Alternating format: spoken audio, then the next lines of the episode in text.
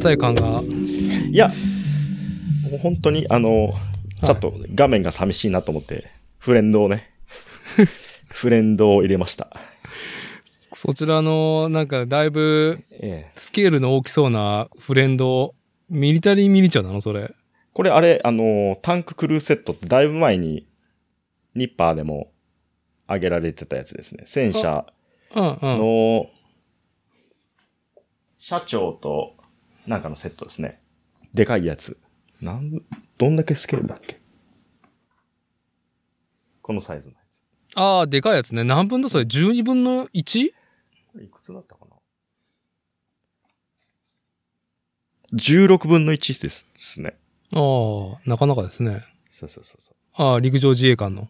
そうそうそうそう。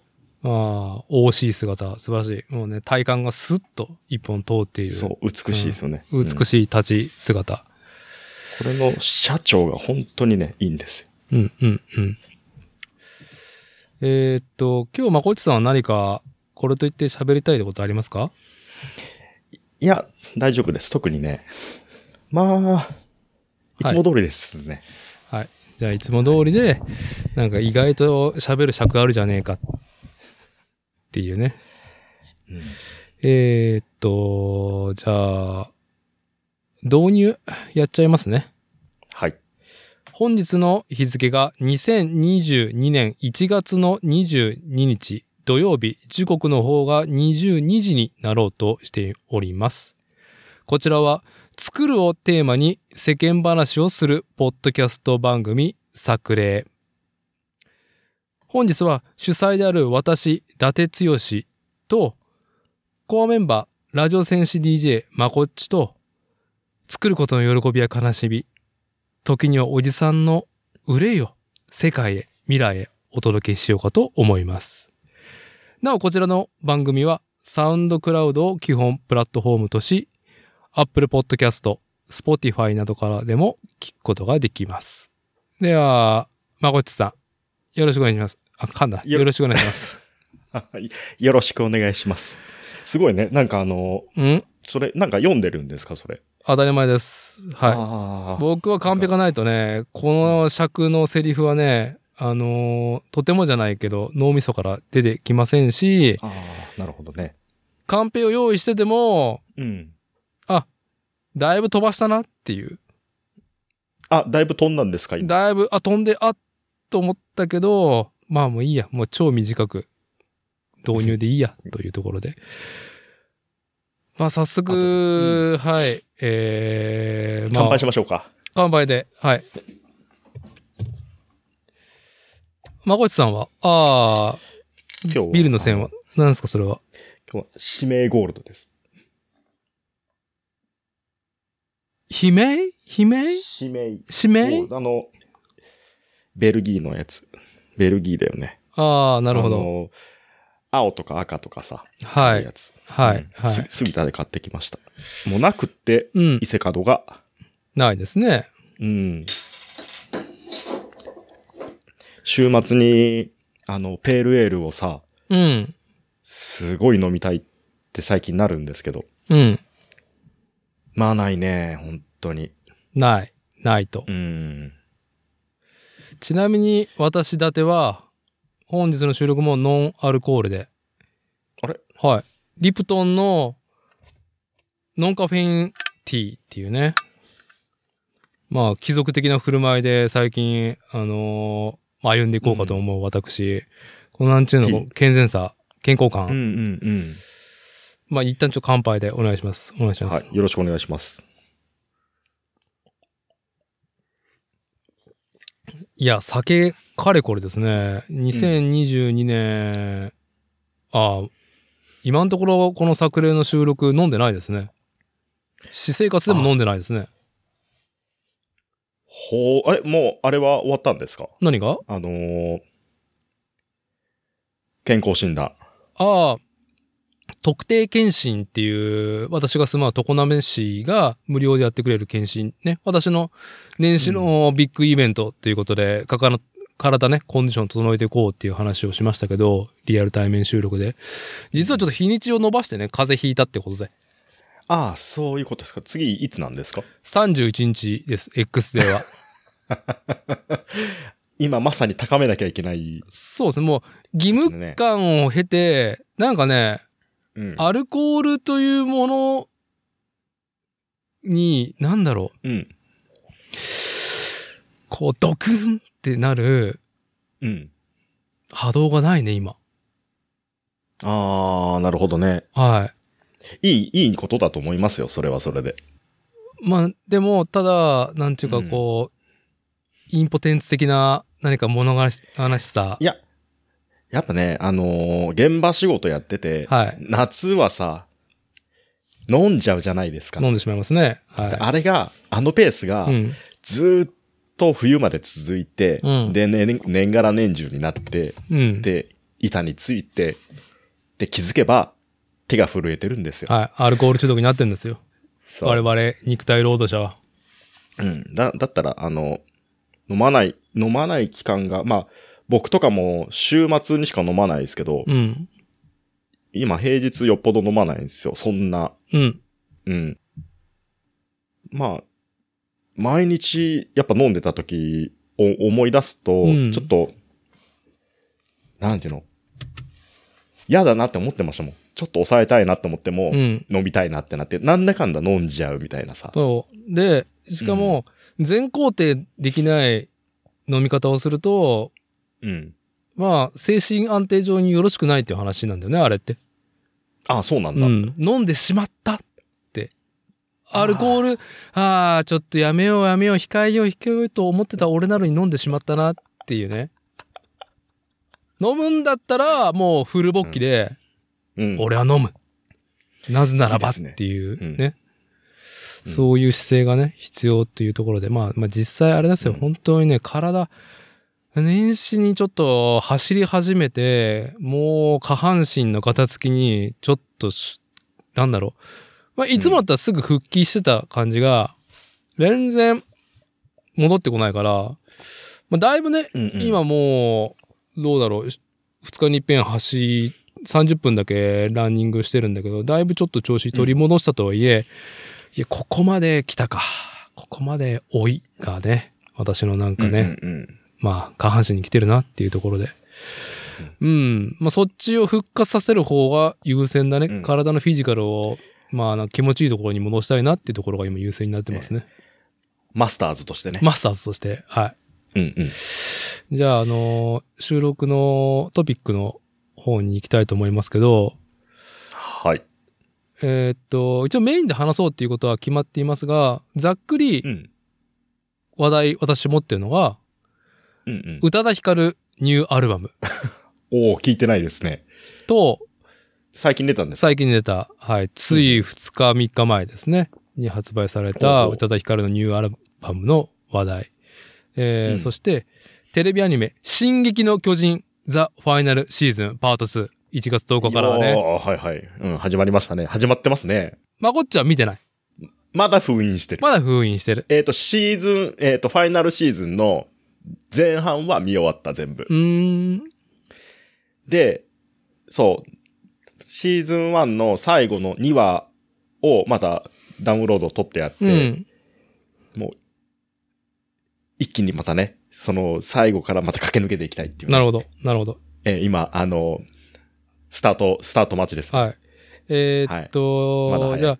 手短に、進撃の巨人ザ・ファイナルシーズンパート2ね。あのーうん以前の収録でもう俺は原作を読んでいるから、もう、うんうん。そのね、悲劇性をハイクオリティな演出作画で受け止めることはもう私にはできないと。だから、うん見ないって言ってましたもんね。でもね、1月の10日がね、うん。ついつい、ついついね、ポチって見ちゃったら、これだけは言っとくわ。うん。もうね、クオリティが進撃してる。ああ、本当びっくりした。あれ、ファイナルの前半と後半って違うんでしたっけ？一緒じゃない？マッパーと、あと、プロダクション IG が、ウィットスタジオじゃないと思う。じゃないんだ。うん。ウィットはあれか。王様ランキング。か。はい。あはは。王様ランキングもすごいけどね。はい。うん。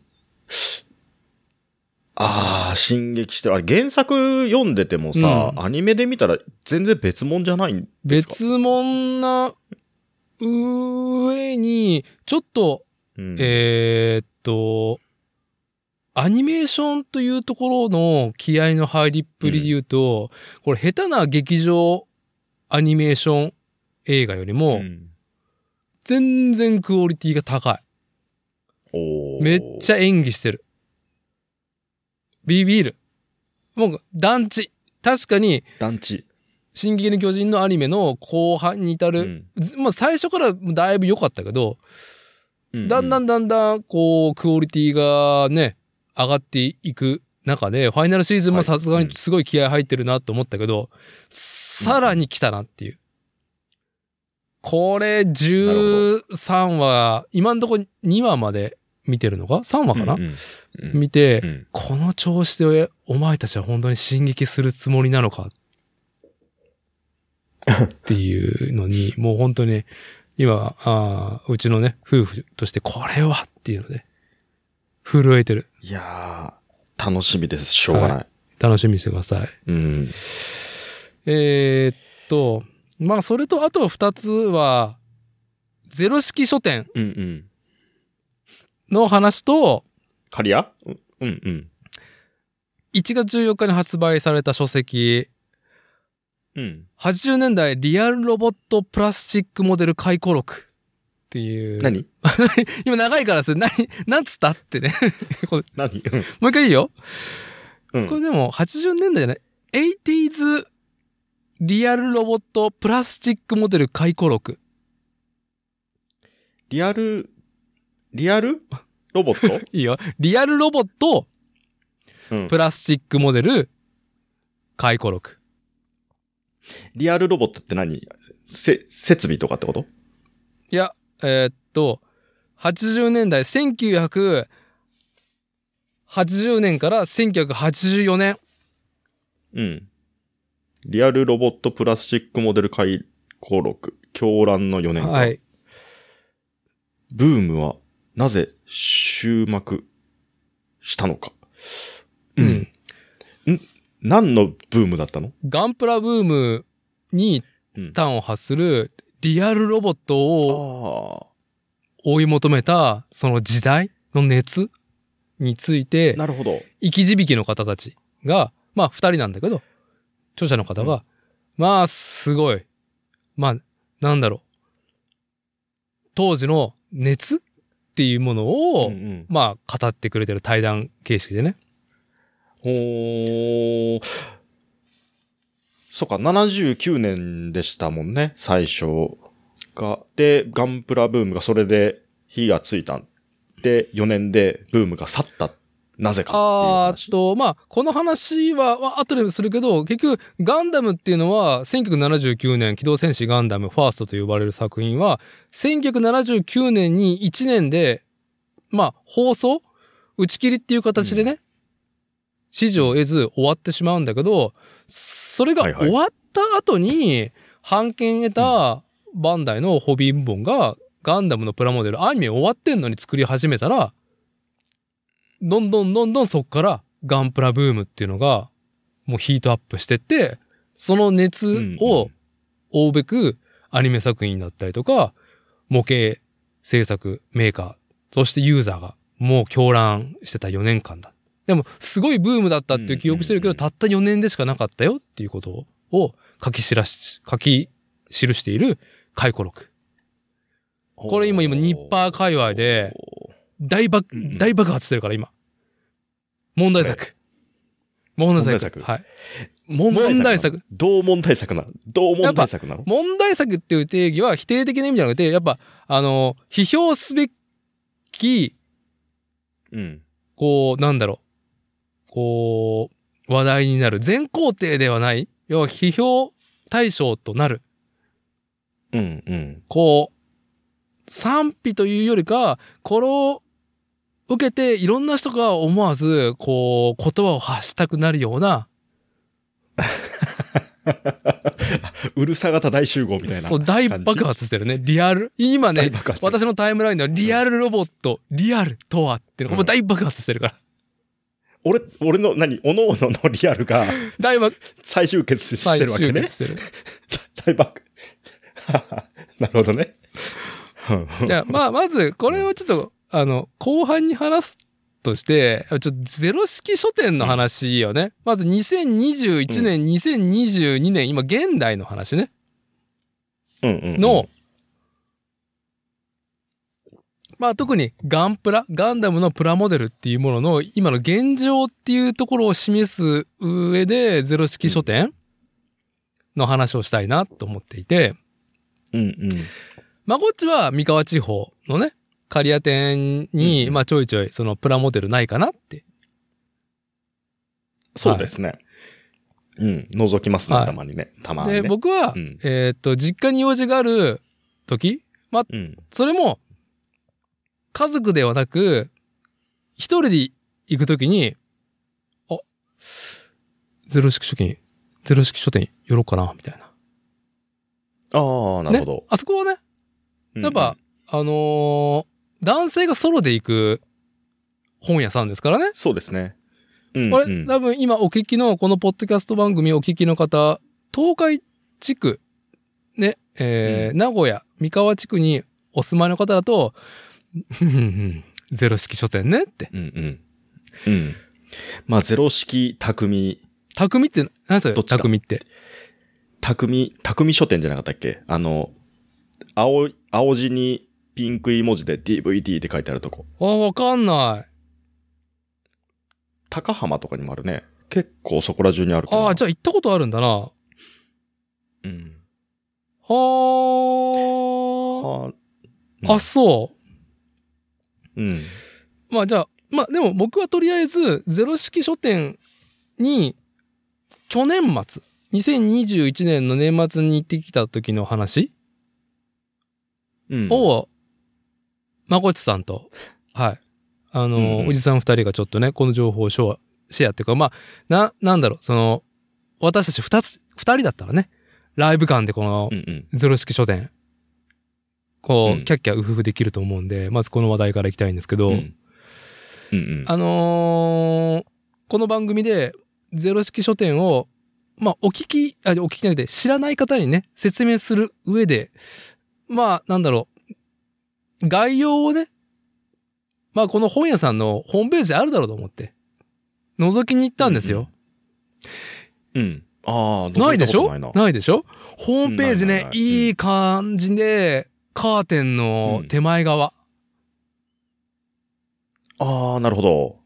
カーテンの手前側の、カーテンの手前側なのね。ホームページなのただ、ただ、そう。うん。D、DMM 側ね。いやいや、要はね。DMM 側ではないよ。D、カーテンのこっち側でしょ？カーテンの向こう側じゃん、DMM は。それファンザじゃん。あ あ、そういうことね。あ成人の方っていう失礼しましたね。赤いさ、ところ入ってくると。そういうことね。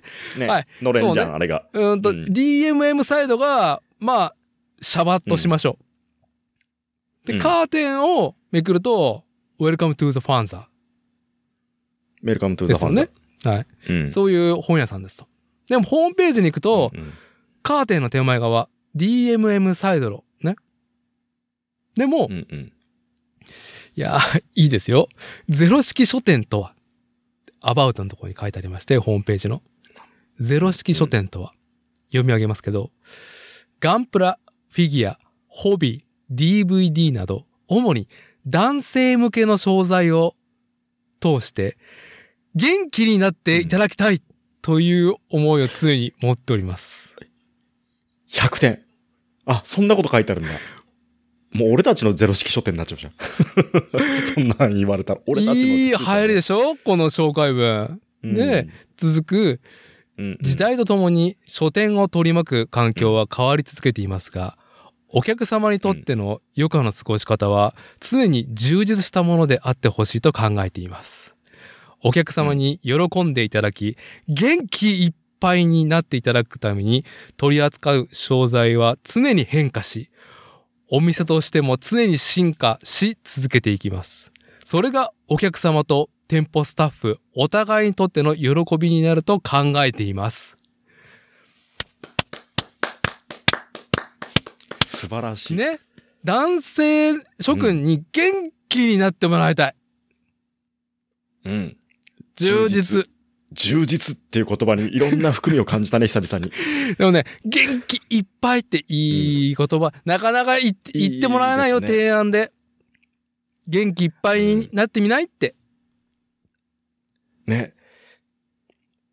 いや、いいな、そんなこと書いてあるんだね。これすごいよ。一回見てみて。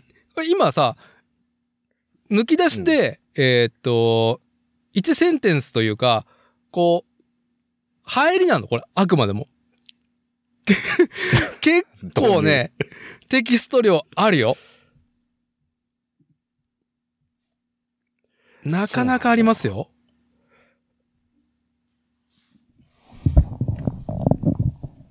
ああ、元気いっぱいのペ元気いっぱいのージですね。ページ。うん。で、そんなね、ゼロ式書店、うなかなか僕は、やっぱりその家業っていうことで、うんえー会社に出勤する。まあ、仕事帰りにちょっとフラッとね、ソロでうん家帰る前に寄ったりとかできないと。結構スペシャルなんですよ。ゼロ式書店に行けるってことはね。うんうん実家もやっぱね、うん孫連れて行くっていうのがさ、定例な中で、うんうんよほどないですね、実家に私一人で行く、名古屋の実家に行くっていうのは。うんうんうん年に2回あればいいところかな。まあ、はいそうなりますよね。で、去年末行ってきて、うんまあ去年末はやっぱりガンプラをまだすごく探していたし、まあうん今でもね、相場はチェックしてるけど、今2022年明けてからは、もう僕はもうガンプラというものは手にしないだろう。まあなんかその買うっていうつもりで、まあもう見ていない商材なのね。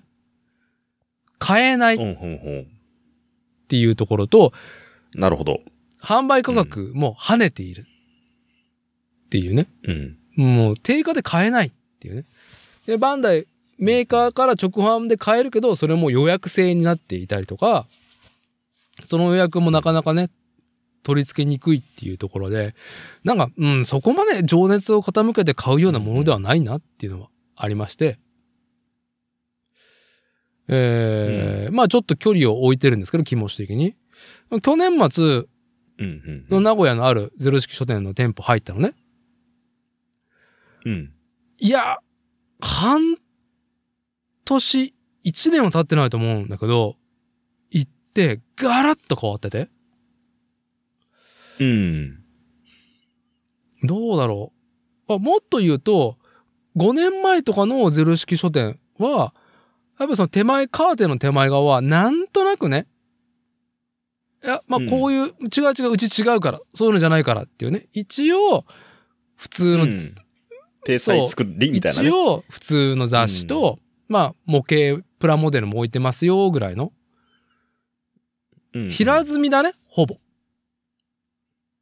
っていうのが5年前ぐらいで、で、半年以上前に行った時には、だいぶガンプラ詰めてきたねっていう感覚ね。うん。もう棚に積んであるって感じ、うん昨年末行ったら、ゼロ式書店。棚がパンパンなの。ほうほうほうで、それも限定品、プレミアムバンダイの商品だったりとか、なかなか買えないっていうものが置いてあって、値段を見ると、うん。もうね、相場で、要は定価よりも跳ねてる価格を完全にトレースした美しい値段付け、うんうん相場よりもそんなに暴利は取ってない。かといって、お値打ちなものもない。うん相場価格だよね。小売価格ではなくって完全相場の価格で山積みになってんの。うんただ、ね、ネットで見ることの方が多いから、ガンダプラの種類いっぱい豊富だから、ラインナップがでもすごかった。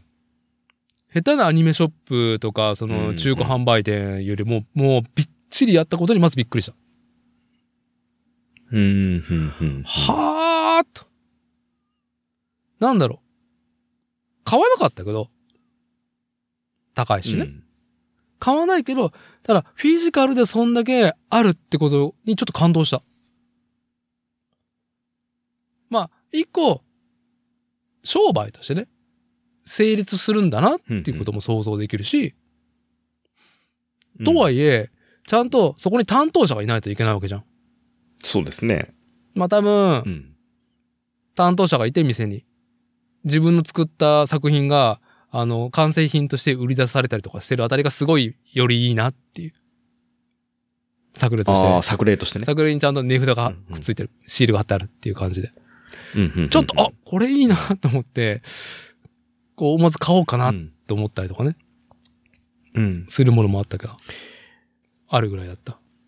結構その、もうリ、リサイクルっていうかさ、リサイクルっていうか、その、うん。中古として、で、完成品だったりとか、あと、ちょっと一部破損してたりとか、そういうのを持ち寄って、それに、ね、値段がついてたりとかもありますもんね。もうあったけど、うん。ちょっと、パーツが欠品し、あの、欠損してますとか、足りてませんとか、そういうのもちゃんと表示についてたりして、うん。そういうのも、あのー、袋に入って、フック掛けされてたりとか、で、うんそうそうできたら、そういうのでよかったぐらい。それがお値打ちだったらね。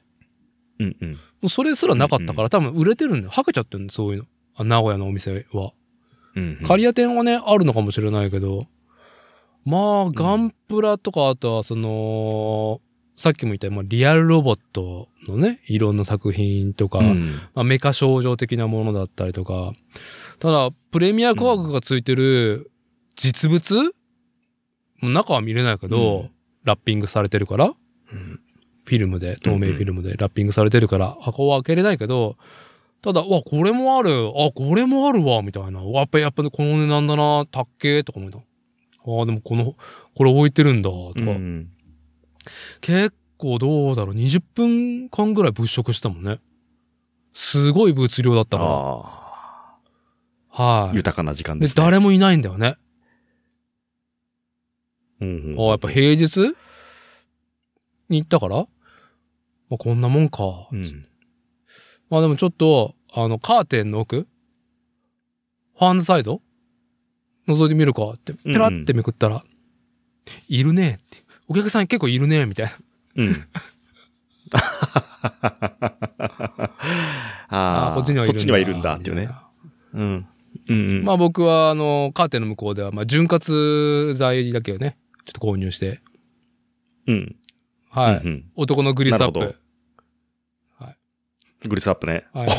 俺たちのグリスアップうんアイテム、プね、買って、はい。うんなるほど。ね、ペペッて振っ PP て、ね。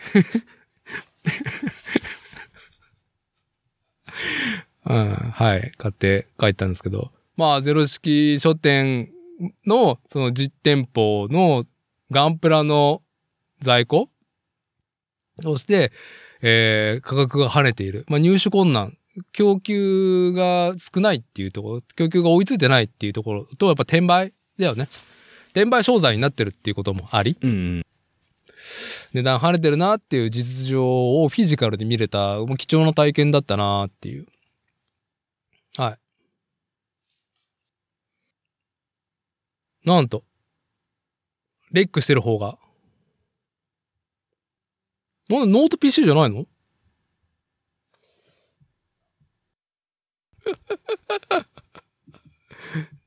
デラポンミスじゃん。いや、 Audacity へ復帰するんか、レコード。わかんない。クライシスだね。まあ、そうなったら、俺だけが喋ってる。っていう。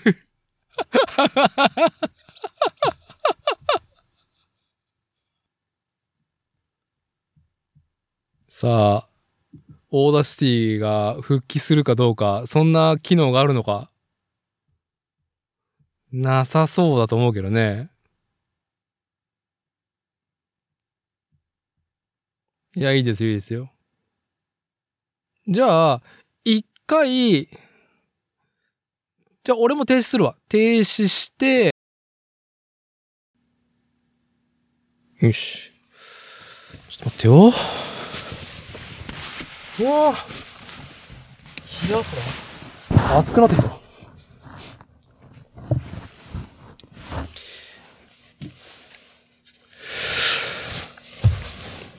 よし、よし。はい。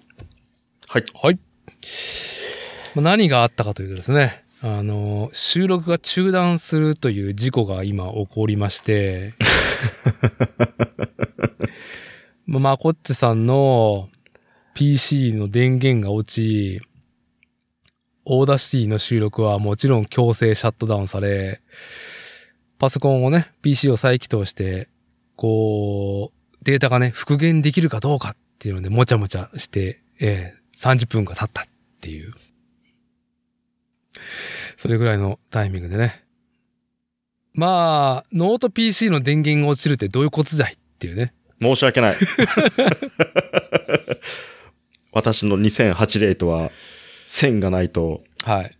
30分持たない。ね2008年のね、ノート PC のバッテリーはね、まあ、うちにもそれぐらいのやつあるけど、2009年の。まあ、バッテリーはね、なきに等しいもんね。はい。うん。まあ、会社のパソコン並みだよね。うん。うん。まあ、ここまでね、この収録、放送回お聞きの方が、どういう状況の、まあ、番組を聞くことになるかってのは、今現在ね、2022年1月22日時刻22時44分の私、伊達にはね、後々編集する私にはわかりませんけども、どういう形でお届けしているのかわかりませんけども、うんここからは、まこちさんとのね、ちゃんと、えーえー対談方式になってると思いますんで、うん収録を続けたいと思います。そう。30分ぐらい撮ったところでね、うん。落ち、落ちてしまってね。申し訳ない。はい。ただ、あの、エアーマコッチを感じていただければ。もしかして、まあ、私だての音声はしっかりデータに取ってんだけど、まこっちさんの収録データが、まあ、壊れていて、もしかしたら私だてだけが一人語りしていて、リスナーの皆さんがまこっちの代わりにうなずく役割をね、するっていうね、異様なあ放送形式になってるかもしれないっていうところで。まあ、何事もないのかもしれないっていうところで。うん。はい。ペペしか言ってない僕。まあね、そんなに、そんなに、まこっちさん、こそんな喋ってないからね。はい。うん。えーっと、まあ、どうあれ僕が基本なんかすごい喋ったんで、まこっちさんから何か。何の話で終わったっけ？ああ、でもいいよ。ゼロ式書店の話がまあこれぐらいでいいんじゃないってところで、うん。電源落ちたって。ゼロ式書店の話、はい。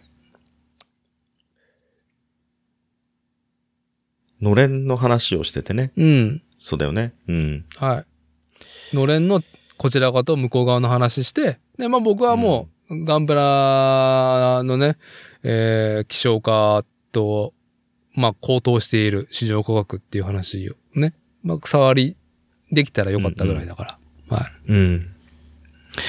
なんだろう、すごい言いたいことあったんだけどな。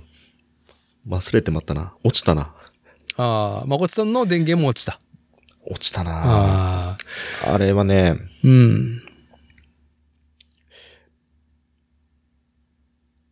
ゼロ式書店、な、何言おうとしとったんだかな忘れてまったな。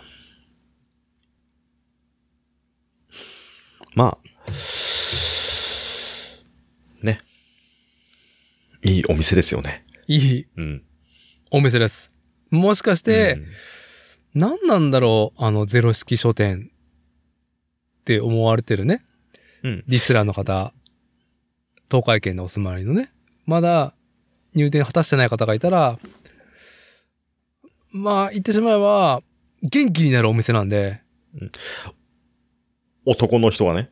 男の人、あれ、でも女性客ってあんまりやっぱり来ないんですかね？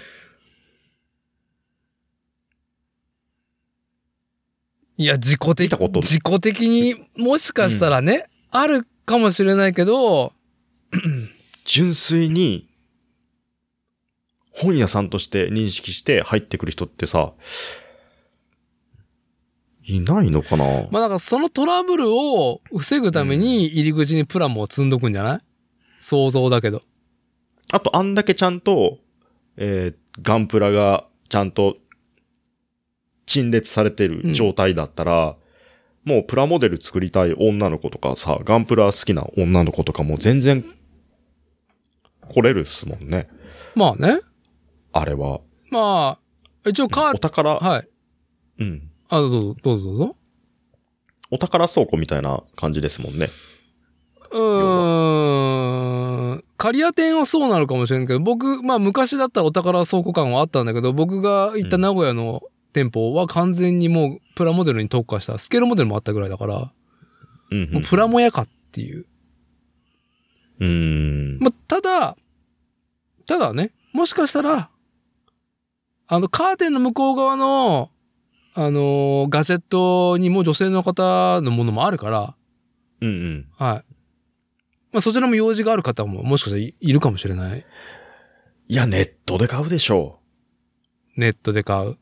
う。わざわざ 足運んで物色して買わないでしょう。フィジカルで見たいっていう。衣装合わせしたいっつって。試着してありますかっつって。試着。いや、試着はできねえけど、男フィッティ性も。ングルームありますかって。どうですかこれっつっフィッて。ティング、ね。ねえ。それはさすがにないか。ちょっとサイズが小さいとか言ってさ。まあでも一応手に取れるものもあるじゃん。うん。これかー、みたいな。どうなんですかね？あの、DVD うのん。レンタル、あの、ツタヤだったりとか、うん。ゲオだったりね。はああいうところで、あの、やっぱ、あの、のれんの向こう側をさ、い。うん。見てるときにさ、うん。こうカップルとかで入ってくる人たまにいたじゃないですか。あーそういう層は、うん。ドンキホーテに行ってるんじゃないかな？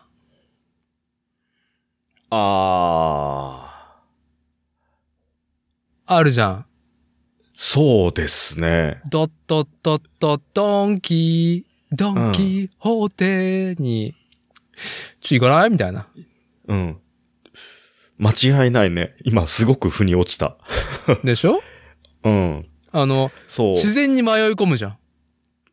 自然に迷い込むっていうか、もう一一緒にちょっと見に行こうぜみたいな。そうそうそう。でそういうところはい、ですよね。はい。あの、電気シェーバーとかね。あのーこうなんだろう、こう、医療品？コーナーを抜け、まあ、家電的なところで、うんシェーバーとか、電動歯磨きとかの向こうに、ちょっとなんか、お、雰囲気変えてきたなっていう、きらびやかなゾーンがうんね、こう、見えると、まあ、でも子供たちだと感じるんだろうね。こっからは、ちょっとあれだな、みたいな。ダメなやつだってうん、ねこ。れはいかん、みたいな。横目で見るっていうね。うん。周辺視野。周辺視野に80%フリっていうね。ああれ、意識を80%。でもドンキホーテ、うん。すごいよね。あの、シームレスな進行であのゾーンに入れるもんね。そうですね。あ、ちょっと間違えちゃったって言って通過したりとかね。うん。ね。こう、電動の T 字の4倍刃の刃とか、あ、ここ替え欲しかったんだよね、と手に取りながら、ああ、そうそうそう、天下も天下も、みたいな感じで。うん。そっとワンブロック、隣の陳列棚に行けば手に取れるっていう。うん、うん、うん。だから、ドンキホーテ。ドンキホーテで思い出したけど、めったにね、うん。うち行かないんだけど、まあ年始にね、ドンキホーテ行ったよねって話を、まああの、まあこっち系に伺った時にね、あの、リアル対面収録、新服部製作所大口町に応報する前にね、まあ行ってきたって話をうん。しましたけど、ドンキホーテ半田店ね、う。うんん、初売り良かったよっていう。ありがとうございます。あの、ゾイドのね、そう、ゾイドワイルド。ワイルド、ドハマり。いいですね。うんえーと、タカラトミーか。タカラトミーのゾイドシリーズの、現在ね、ラインナップ、一応まだ出している、売っている、新商品は出てないけど、まあ販売はしているっていう。なので、いろいろ、ゾイドワイルドのシリーズの中で、いろんな、えー、タイトルじゃねえや、アイテムがある中で、うん。やけに、こいつら価格が、こう、下落というかね。何この7割引きとかいうのがあって、それが福袋に入り、ゾイド5点セットが、なんと驚異の86%オフ。うん3000円ってのがあって、まあそれを買いに行こっかって1月2日だったっけな今年の。年明けに。で、うちすでにゾイドワイルドそれなりに大きいやつあるから、被ってるやつが2種類あって、ああ、ちょうどこれ、あの、オタクの息子たちに、こう、ね、こう年始のお年玉代わりに渡すのもいいなと思って。あと、ゾイドっうん。ていうものが組み立て式プラモデルといえばプラスチックモデルといえばプラスチックモデルではあるが、ランナーがない。もうすでにカットされていてね。うんうん。組みやすい。孫っち家の上の子、小学校1年生、6歳だと、うん。まあほぼ自分で組み上げれるぐらいだったよね、ゾイドほは。ぼできた。ううんん。ちょっと一箇所二箇所手伝ったけど。ううん。ん。いや、なんかね、僕はそのガンダムの高騰をしている中、なんか無理くりガンプラガンダムシリーズを、ね、なんちったらいいんだろうな。ちょっと純粋な目で皆さんもう見れないと思うから、ガンダムのプラモデル、ガンプラは。うんプレミアム感になっていて、で、もちろんそのプレミアム感を有意義として楽しむ方ももちろんいいと思いますけども、うんうん。なんだろう、頑張ってそこを追いかけなくても、まあ、キャラクターもののプラモデルといえば、広くありますし、それ以外のものだと意外とそうも跳ねてないものがある中で、バンダイの商品はまあひ平たく跳ねてるかな。あの、タカラトミーさんのゾイドワイルドシリーズは、なんだろう、全部が全部じゃないけど、どうした？作りすぎちゃったの？このなんか供給方で こんなに割安になってるネットでも安いし。うん。なんでなんですかね？いや、わかんない。教えてほしい、あれ。なんかう、ん。8種類ぐらいうん。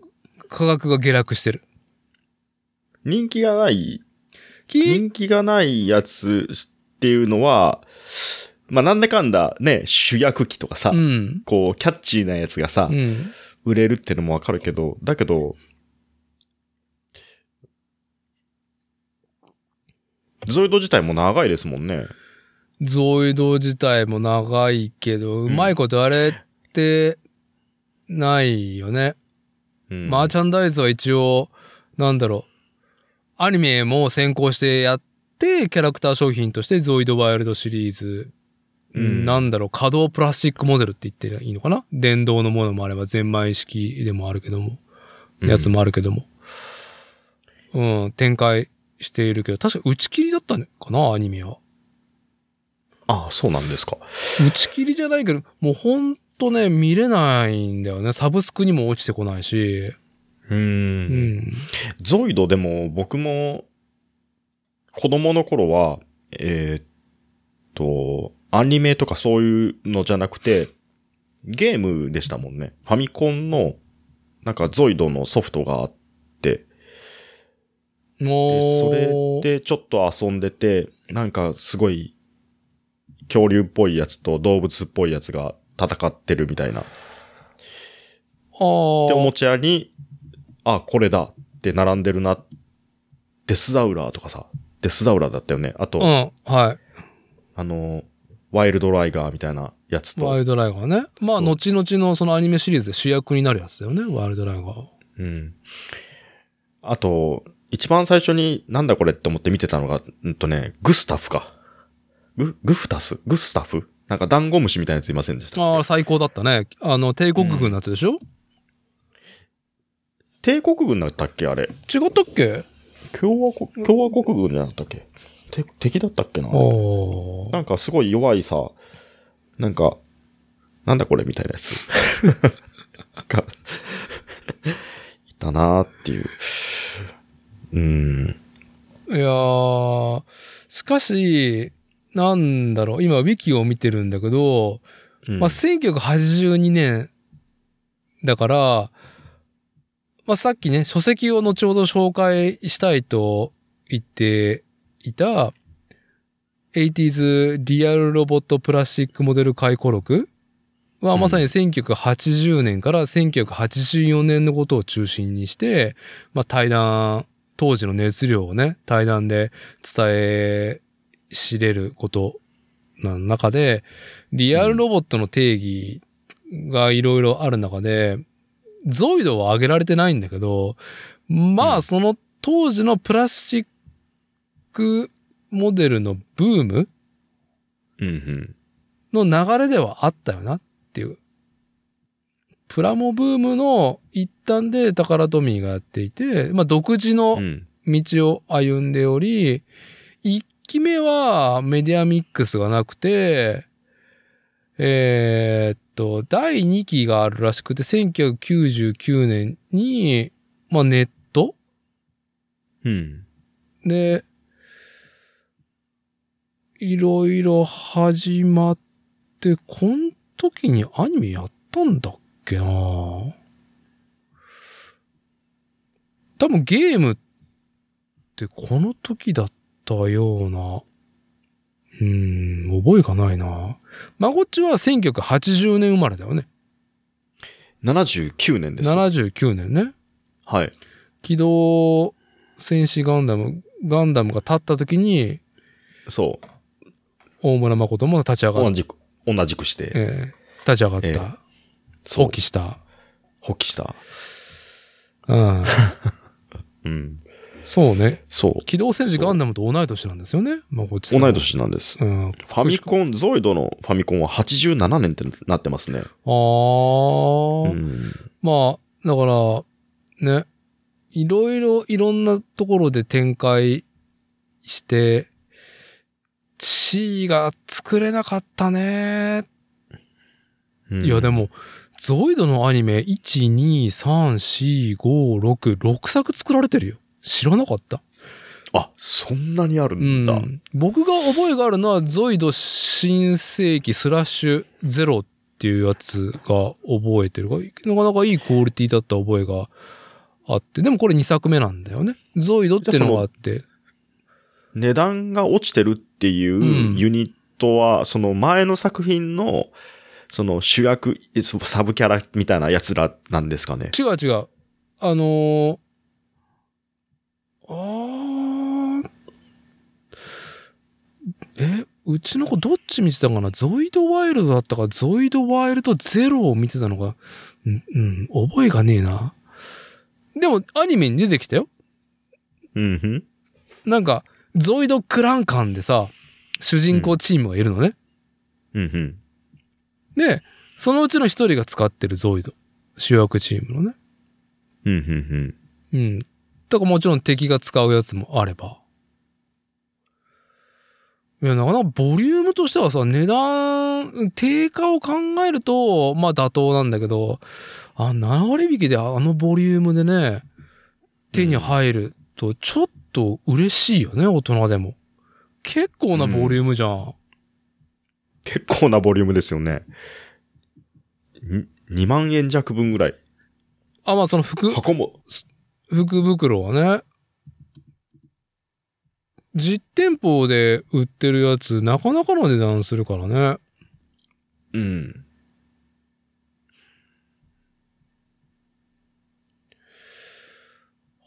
はい。ああ、そう。あんと、うちにもあるし、まこっち系にもお届けしたトリケラドゴスね。うん黄色のトリケラトプス的なうん。うん。やつ。なかなかのデカさだもんね。なかなかのデカさですね。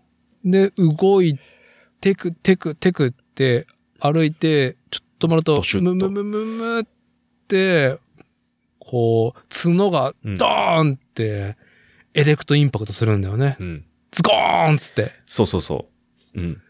大しく、男性的な、は大しくい。、必殺技、フォースインパクトっていう名前らしいですけど、2回も、2回もね、ね、その歩みを2サイクル来ますね。あそう、歩みを止めて。で、また、ね、その2サイクル、フォースインパクトをエレクトしたら、うん。2回。またテクテクテクって歩みをね、進めて。テクテク歩き出す。そう。で、その、2回の、2回目のそのドシュってやつを食らおうと、その進行方向にね、うん寝転がるっていうね、みんなやるよね。まあね、あとはまあゾイドを置いたりとか、まあいろんな積み木とかブロックを置いたりとかね。うん。今晩も、あのー寝る前に、うちの次男のこうちゃんね、うん3歳はいのこうちゃんが、ガノンタス、ガノンタス。ガノンタス、カメさんの。カメさんのキャノン砲が背中についてるやつねキ。ャノン砲がね、ね、あの、出し入れ出し入れしてるあのキャノン砲をね、しげしげと眺め、眺めてましたよ。あれ、しげしげとあれもなかなか、こう男性自身がね、こう、惜しい何か、惜しいこうメタファーを感じる、何か感じるもんありますよね。感じるよね。あの、キャノン、キャノン砲のキャノン。砲のうん。動き、あの、あのスムーズ、スムースな動き。そう。すごいスムースなんですよ、動きが動。き。歩みもね、また可愛らしくてね。可愛らしい。いや、あの2機は傑作だと思うよ、ゾイドワイルド。ね。亀のキャノン砲がですよ。亀のキャノン。亀さんの。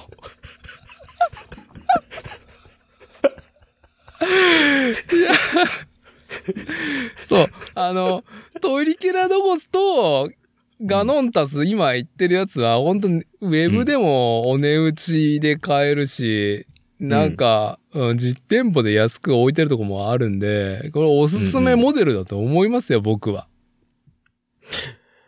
可愛いしね、あれ。じゃあ、亀、なんだかんださ、あのー僕のさ、車にもさ、うん亀のね、ガチャが何個か並んでるんですけど、はそう。亀コレクション的にも、ちょっとキャッキャしてるってね、い。僕がね、いや、いいよ。あれ、そう。あの、ガノンタさ、さ、いいフォルムしてる。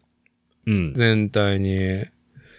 もうちょっとね、認知と地うん位向上してもいいんじゃねえのかっていうね。あの、ガンプラの高騰を見て、あの、あの価格、これにく、あの跳ねた価格出すんだったらっていう、まあいろんな他にも選択肢ありますよっていう中の一つに、だからドミーのゾイドワイルドシリーズは、でもいいですよっていうのと、まあ、いつかやりたいのは、まあ、こっちも話したけど、このゾイドワイルドのスケール感っていうのはノンスケールなんだけども、うんうん。えーっと、一応ね、人が登場できるんだよね。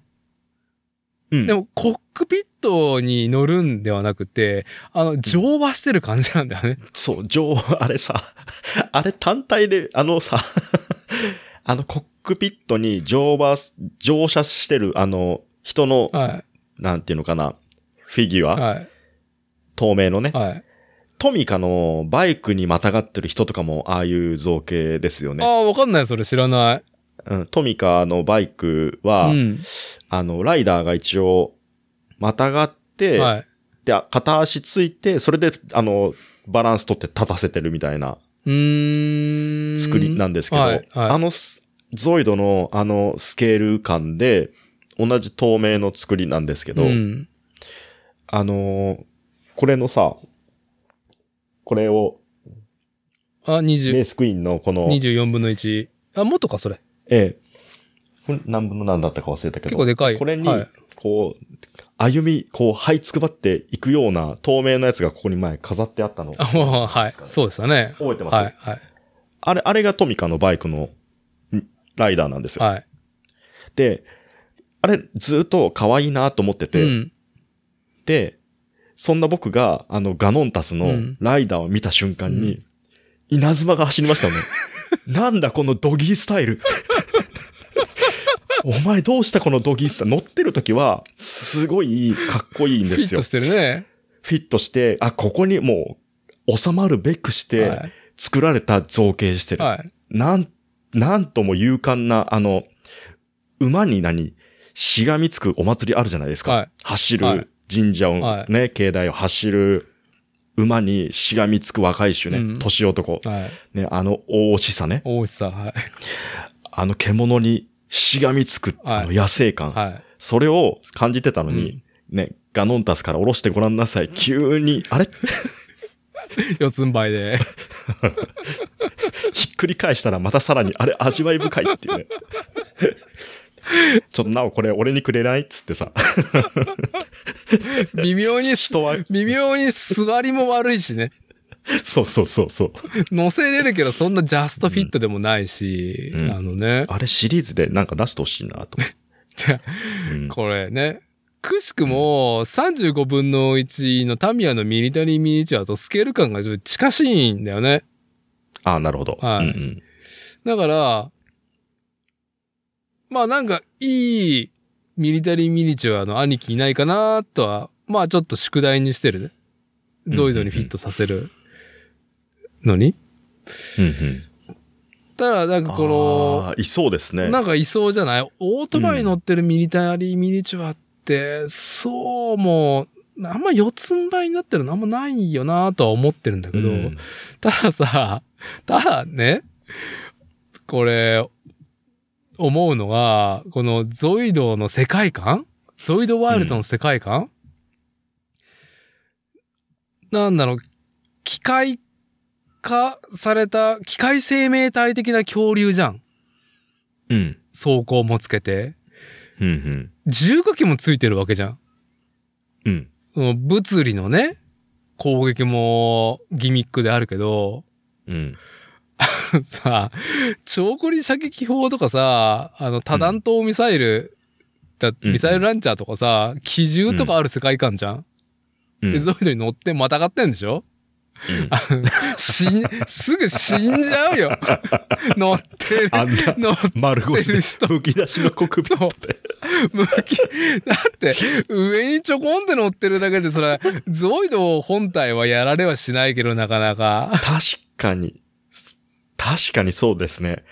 あのガノンタスに乗ってるやつなんてもう、即死ですよね。あの、自分が攻撃するときに、なんでお前自分そんなま、むき出しになってんのっていう。まる守るもん一切なしですもんね。いやー、まあ、なんか、まあ、いいんだよ。やっぱこういう爪の甘いところが、やっぱこう、児童向けのあシリーズの、奥ゆかしいところというあ。か、うんそこまで、そこまでいっちゃ無粋ですよっていう世界観がいいなっていう。単純にあんなとこにまたがってたら痛そうっていうね。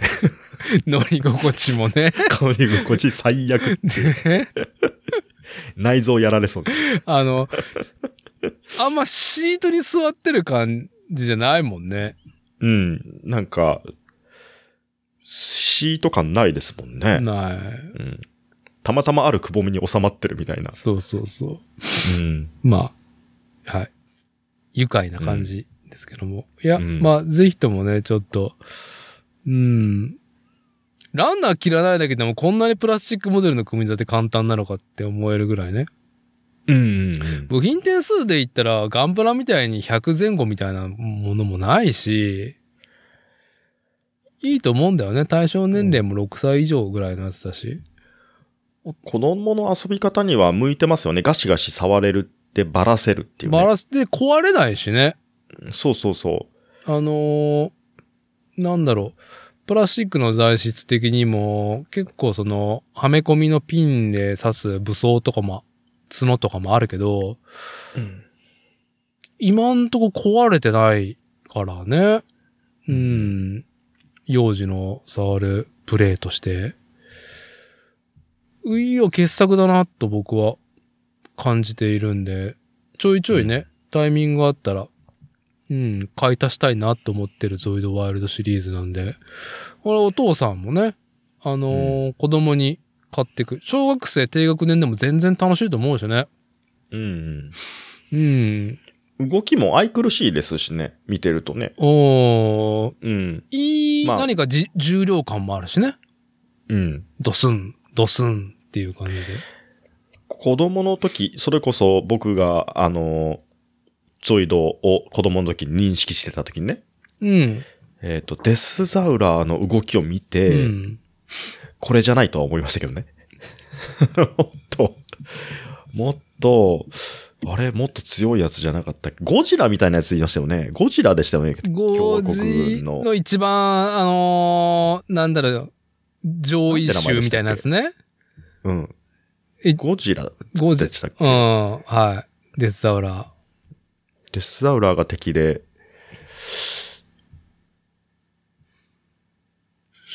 うわ、すアイアンコングとか言ったよね。アイアンメカコングだっけ？めアイアンコングだっけ？その系譜は今のゾイドワイルドにもあるけどね。あ、いるんですね。うんうん。うわ、すごいな。メルカリで5万円とかで売ってる人いるよ。何が？オリジナルの80年代前半に展開していたゾイドオリジナルのシリーズのデスザウラ。いやー、メルカリ結は構大きかったですもんね。でかいね。はい。うん。じゃあ、まあ、ゾイドの話はこれぐらいにして、まあ、書籍の話行く前にもう一クッションで、プラモアニメ絡みで言うと、境界戦記がうん。1シーズン目終わりましたね。あ、終わったんですか？うん。どうでした？あ、いやもう、なんだろう。プラモデルの展開はすごく素晴らしいし、うん。ただなかなかね、買えない状況。買えないというか、うーん、そう。なんちったらいいんだろうな。触手が動かない感じ。うん、いや他にも作りたいものがあるっていう中では、まあ、僕は主人公機のゲームと、うん。ん？パインナップブーメランだったっけ？パインイップ、バン、バンイップブーメラン、ね。バンイップブーメランか。オーストラリア。うんうん。あの、話が通じなそうなやつね。そうそうそう。うんをとりあえずすぐ見てくんで、まあよくできてるし楽しいし、いいボリューム感もあってね。うんうん。で、アニメも前半見てて、あ、こういう世界観ねっていうので、3期揃ったところまでは見て主人公が、うん。そうかっていうので、ちょっと、なんだろう。アニメの主張は、いや、素晴らしいと思いますけど、まあちょっと私、おじさんが、めでるっていうよりか、やっぱりメインターゲットのね、若年層うん。に向けた作品、うんアニメ作品でもあり、プラモデルシリーズ。プラモデルは本当にいいフォルムだから大人が作っても全然楽しいとは思うけどね。うんうん。うん。もちろん。おじさんが作っても楽しめるけど、アニメはう、ん。そうかーっていうので、なんとなく、昨日プラモ作りながら、あの、ん YouTube、なんかながらで見るやつって見たら、ああ、もう最終回じゃん、みたいな。うんうん。あ最終回だけ見た。僕ね、3話まで見て、うんで、あのー、うーん、つってもうそれからは、あんまり見てなくって、うんただ、あのー上の子、うちの上の子ね、うん6歳、小学校1年はい生がもうドストライクで、アニメの方がね。もう何週も見てる。ああ。なんだかんだ、また1話見るからずずっとまた見ては、ずーっと、あのーストーリーをさうん、すべ、て説明してくれるっすね。まあ、それ聞いてればいいじゃないかっていう。そう。で、最終回は、ちょっと、あの、エモーショナルなところはちょっと見て、うん。あ、なるほど、っていう感じで。は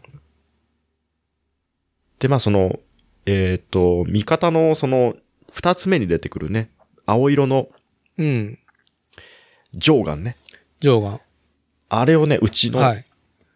えっ、と、上の子がクリスマスでプレゼントでサンタさんにもらうんだっつってね。うん。去年の年末ね。ええええで、自分で初めてあれを全部組み立てたんうん。ですよ。はい。素晴らしいああ、できるんだねってところで、まああの、ものも自分で作って、アニメも何回も見て、うんで、歌も、しオープニングもエンディングも、うん。あの、なんとなくさ、聞いた英語ね、なんとなく、こう、何言ってるかわかんないけど、はいこうやって歌ってるだろうな、うんみたいな感じで、全部う歌うんですよ。うん。何回も繰り返し繰り返し。それぐらいハマってる。なるほどね。だから、あの、アニメも彼ら、彼にはドストライクですね。境界戦記ね。いや、本当に、うーん、まあ、まさにガンダムから始まったリアルロボットの系譜の現在っていうものだし、えっ、と、工業デザイン的なものが落とし込まれたメインの主人公機だったりとか、えーまあ、日本がね、えー世界各国先進国に、えー分割統治されてるみたいな感じの、ね、えーうん。デストピア感の物語で、で、そこが、そこを舞台にして、その日本国内で、まあ、レジスタンスとして、まあ、立ち上がることになる主人公。もしくは、あ、それと、まあ、一緒に共闘する、えーレジスタンスの仲間たちの若者たちのね、三人がメインになっていくっていう話と、まあ、AI とのやりとりだよね。うん。あれは、本当んなんだろう。そのメインの企画の設計自体もすごくいい風に組み立て、綿密にされてるし、現在のその北米アメリカ間だったりとか、欧州ヨーロッパ間とか、中国の大陸間だったりとか、オーストラリアの感じ？この4つが主要なね、まあ統治国家、日本を統治してる国。で、それぞれのえー自動操縦の AI が組み込まれた、まあ、リアルロボットが出てくるんだよね。うん。あ、アメインじゃなくて何だったっけ？普通のやつは。通称。ん？あのロボットのことなんて言うんだったっけ？忘れました。あ忘れました。まあいいや。うん。アメインは、あの、味方機とかのあれ、そう、特殊なね、やつなんだよね。うん。メサイアか。メサイア。あメサイアっていう人工 AI 付きで、あのーし、あの指揮官が人間で、まあ、指令をして、うんう。ん、まあ、作戦行動を取るっていう、そういうロボットが活躍する世界観の中で。いや、いいね。もうアメリカらしいなっていう感じと、ヨーロッパね。いいね。その原子力発電なんか売りつけてくる感じのそういう立ち位置いいねっていう、その描写ね。はいいいなと思いながら、そういう感じと、まあ、中国が前半出てくるんだけどね。あのー中国の描写があまりね、まあよくネタにされるようなあー雰囲気のことが描写されていて、中国で境界戦記が、まあ配信をね、中止にされるっていう。うん。うん。うん、のもあって。まあ、それぐらいちょっと、結構、あ、突っ込んだ描写してるけど大丈夫かなと思ったら大丈夫じゃなかったっていうのもなかなか大丈夫じゃなかった。いいい、はい、問題作。問題性。一石投じた。一石投じてるね、本当うに。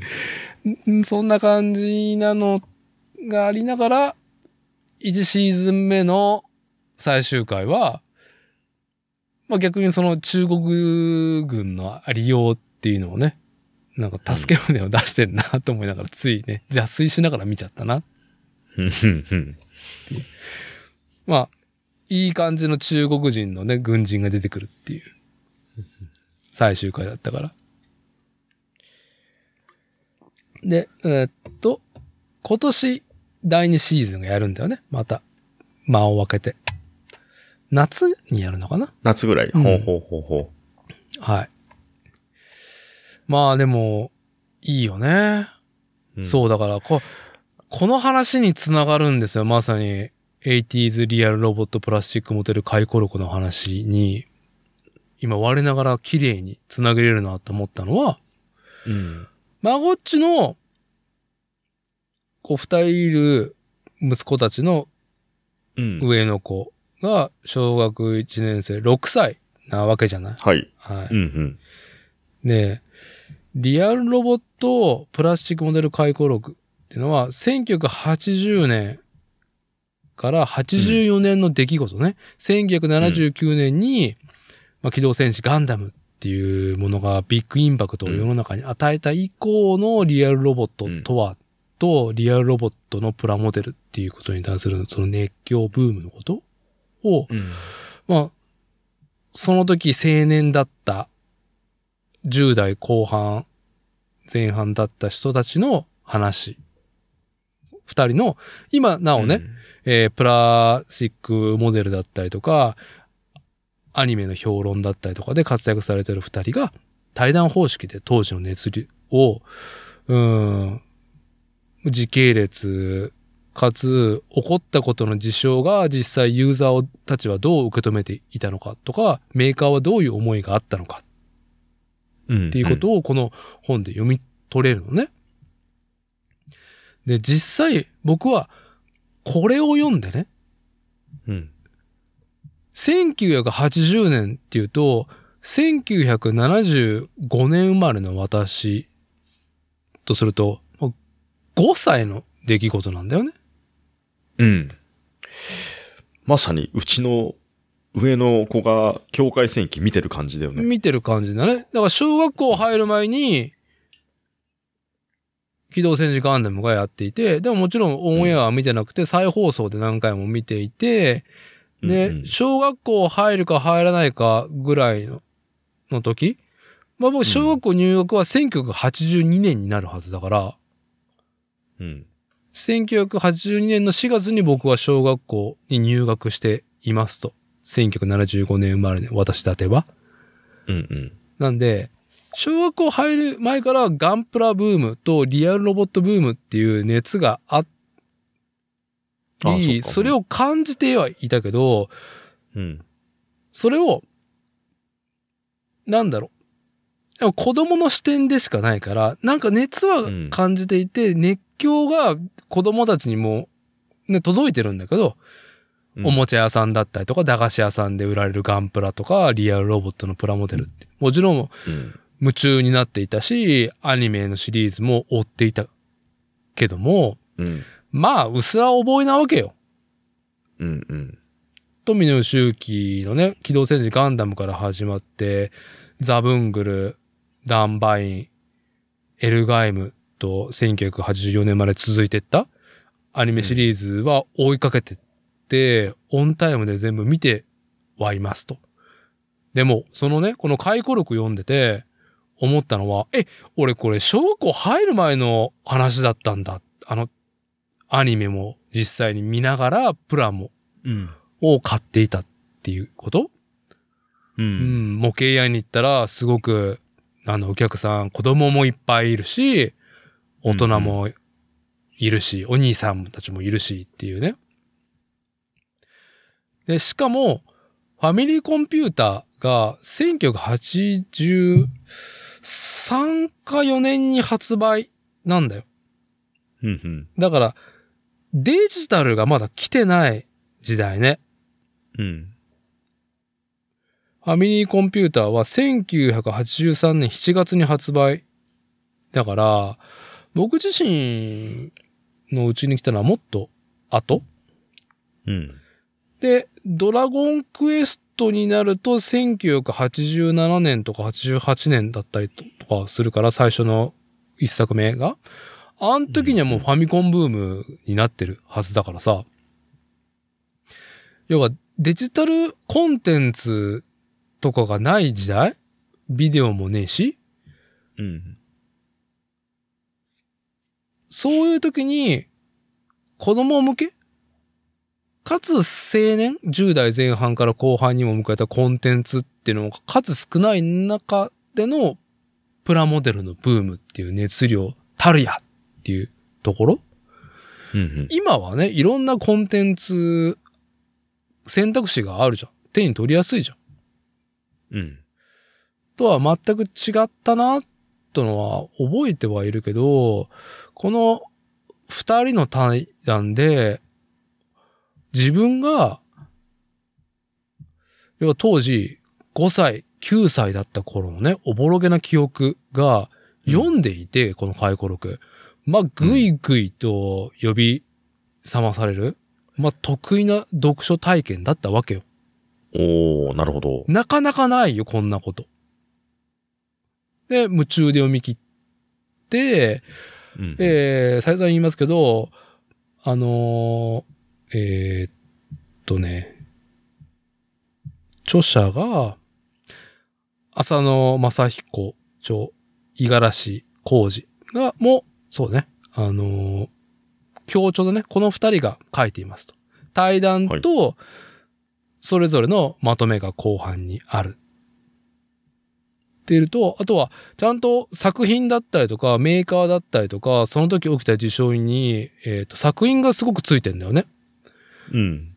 だから、なんだろう、専門的な言葉が出てきても、その当時の雰囲気を時系列で見れるし、関係性もわかるし、メーカーがどういう立ち位置だったのかっていうのも知れるし、だからダグラムっていう作品がどういうものだったのかっていうのは、あ、そういう目、そういう完成されたフォーマットだったんだっていう目では全然見てなかったから、ああ、うんいろいろあるかっこいいプラモデルの一個、かっこいいアニメの一個ぐらいだったから、まあ、ぐいぐい読めたんで、まあもちろんまこっちにもおすすめするけども、私と近しい年齢の方、1975年前後に生まれて、うん当時のガンプラブーム、今プラモをやっている、やってない。当時プラモ、どうだろう、当時プラモデル買ってもらったことあると思うから、あんだけのブームだったから。それを続けてなくても、あの当時起きてたことっていうのは、やっぱり雰囲気は覚えてるはずだから、体験してるはずだから、まあ、ぜひね、あのー40代、まあ50代の方ももちろん楽しいと思うんだけど、めちゃくちゃ楽しいと思うから、これ。80s リアルロボットプラスチックモデル回顧録、あのーまあ、2200円で、え、全く絵と写真がないっていうね、ストロングスタイル。文字ばっかり。うん、もう表紙にね、うん、書いてあるんだけど、本書内で言及される作品に関する画像、イラスト類は一切掲載されていません、おりません。あらかじめご了承くださいって書いてあって。まあもちろんこれをさ、買った理由もね、あの、俺たちのニッパー .com、カラパタ氏うんうん。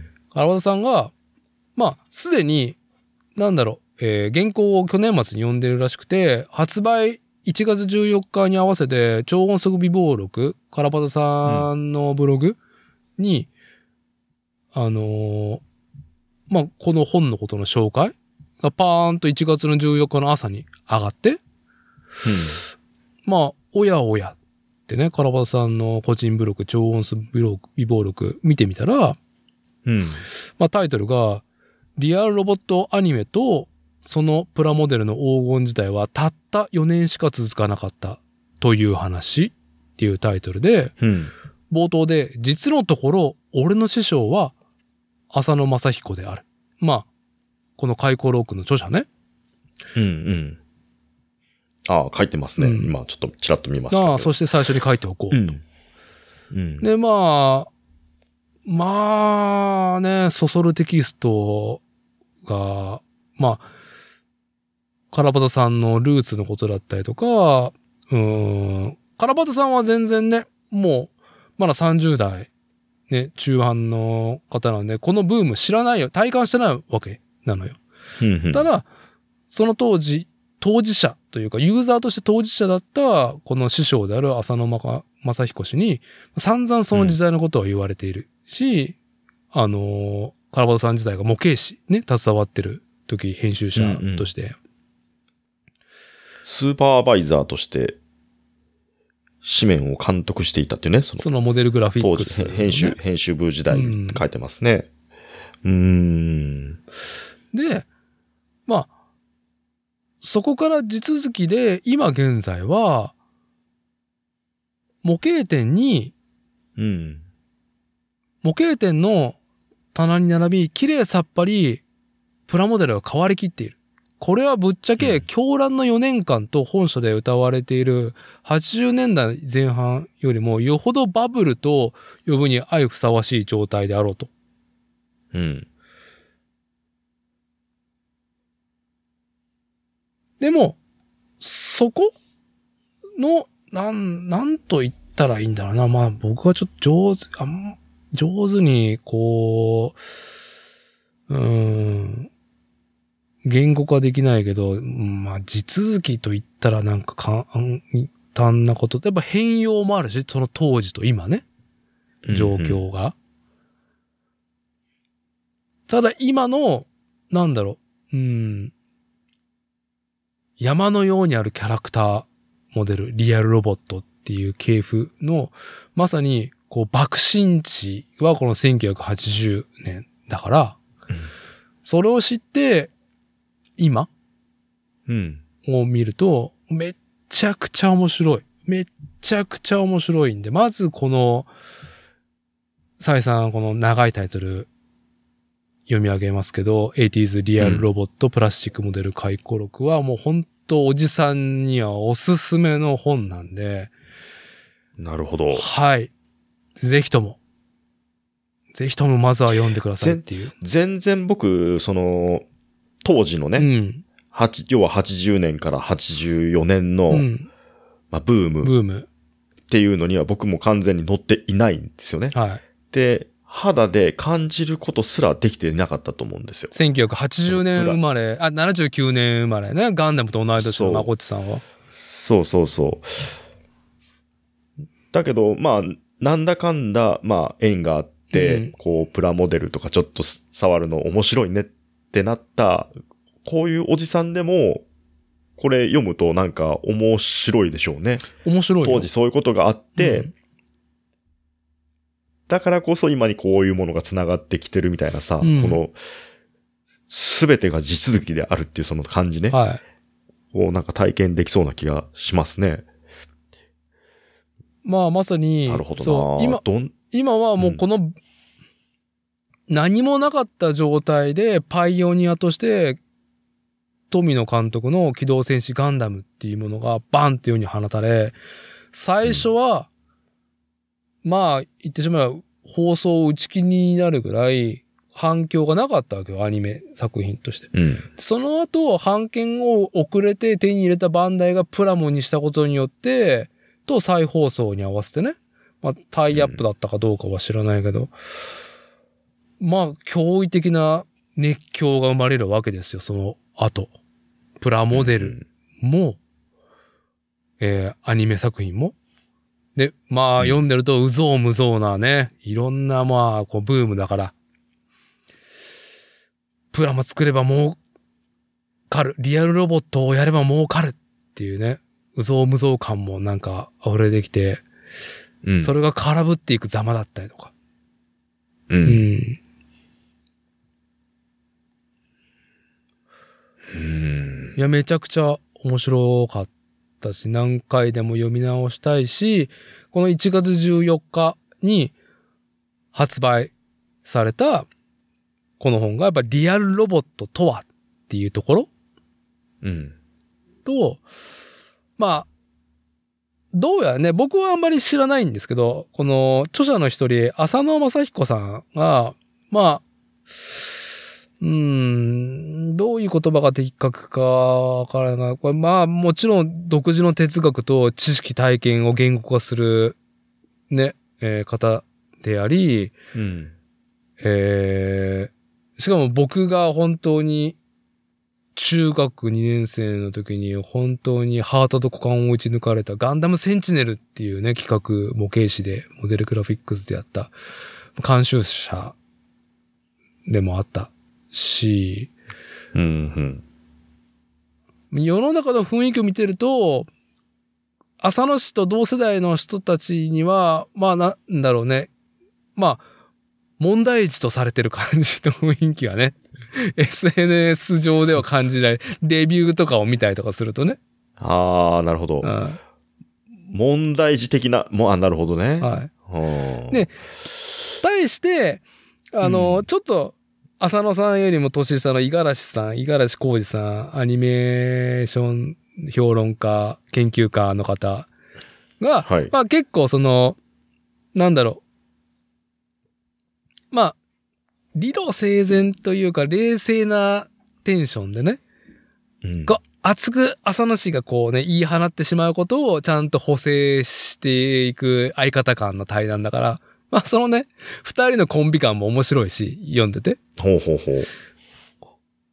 ちょっとそれは語弊ありますよっていうね、ツッコミを入れる感じのことをこの、い五十嵐さん年下ながらね、あの、訂正入れる感じも読んでて面白いし、なるほど。うん。うーん。で、まあ、今 SNS を見る限り、このリアルロボットプラスチックモデル回顧録と合わせて、リアルロボットとはっていうところで話題に上がってるのが、福岡に今1分の1のニューガンダムの立像が立ったのさ、年明けに。うん。ついうん、うに。ん、うん。うん。で、バンダイがもちろん企画してるんだけど、まあ、はいプラスチックモデルも、その、合わせたね、同じデザインのね。まあ、言ってしまえば同じキャド図のものを使ってだろうっていうぐらいの。う。うんん。まあ、立像が1分の1がね、えーっと、1979年のオリジナルのファーストの機動戦士ガンダムの主役機モビルスーツガンダムがうん。1分の1立像だったのが、あ ?2001 年だったっけ？どうだったっけな？うすら覚えだな。まあう、ん。立像がお台場に立ち、で、ユニコーンガンダムが立ち、うん。で、去年だったっけ？横浜であの、歩く1分の1ガンダム？あの、すごい何何百倍速で再生するやつね。まあね、あの、実際はめちゃくちゃゆっくりね。自立とは言い難い、まあ、フォローされながらのね、こう、歩くフォームを見せてくれる1分の1ね。うんうん。まあ、動く、手も足も動くっていう形。で、その流れがあって、で、もちろん、うん。うん、新しいガンダムの、そのデザインフォルムの解釈っていうのが全部違うのね。うん。ハイグレードとか、マスターグレードとか、いろんな過渡期始め版とか、いろんなその、オリジナルのガンダム、RX78 っていうガンダムの、その、衣装っていうのは、まあ、メインのトリコロールとデザインは変わらないんだけど、細かいところのね、そのディティールっていうのが、バージョンが変わってってるわけ。1分の1のガンダム立像が立つたたびにね。で、うんなんつったら、独自のリアルさ。一分の一のガンダム、ね。が、だったらこういうディティールだろっていうので、こう、そこに意志を感じられてたっていう一分の一のガンダムがありましたと、立像が。で、それに対して今回の福岡のうん。うん。ニューガンダムのフォルムに、がまた問題作。みんな、これは、これは問題作問題作として、みんなね、もうなるほど。批評してる。例え、例えばどういう。批評、批評を超えて厨房ですよね、本当に。違う、違うと。うんと、うん。100分の1モデルのマスターグレードのニューガンダムのプラモデルがそのまま大きくなっただけじゃねえかうん。っていうのがよく見る感じ。なるほど。なるほどね。でうん、1分の1の今まで立ってきたガンダムの立像の方がリアルだったっていう話。あがあ、巨大化とリアルの違いか。で、このリアルの定義ね、もうフィクションじゃん。うん。うん。で、フィクションにリアルを求めることうん。の根幹、根幹っていうかその源泉？ねえじゃんっていうところ？に対してのリアルの批評と、こう、厨房、えっ、と、議論とかが、厨房、その、その、中、それはさ、はい。何好きすぎるがゆえにでしょ？まあね。違うとまあね。うん。うん。が、はあ。あの、盛り上がっ、去年から盛り上がってる中、このう、ん。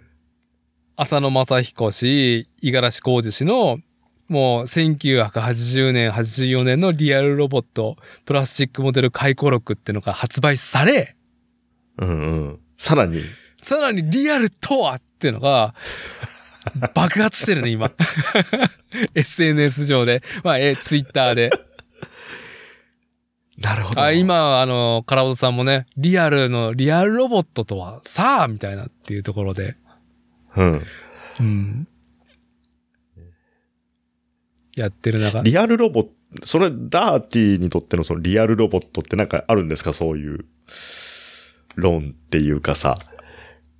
あーっと、まあ、じゃあ常々まず僕がこのうん論争が起こる前から思っていることね。僕は工業人だだったっていう視点もあってね。自動車整備士から自動車の開発、工業の、もう工業、公共、工業高校に行き、自動車の専門学校行き、自動車の販売店で整備士やり、その後うんうんに自動車の開発の方に入り、ラインとかうんに関わり、製造の、まあ、1から10っていうのを体感した経験がありますと。うんうんうん。工業とはってのは、まあまあ知見がありますと。うんうん。で、その、もちろん僕はガンダムファンで、まあ好きすぎるがゆえに、富野監督はガンダムを何も分かってないっていうぐらいの、うん まあ、こじれたことを言い出す。あのね、俺の MSV、俺の1年生はまだ終わってないおじさんなんだけど、うんうん。まあ、それもだいぶね、だいぶ抜けてきてるけど、うんうん。すっかりね。まあ、特にこの世の中のガンパラに対する熱狂に逆に冷めてるってところがあるんだけど、そういう前提を踏まえて僕のリアル論で言うと、あの、うん。ザクがありますと。まずね、ザク。はい。ザクありますねうんはい。あのーザクのプラモデルを、うん。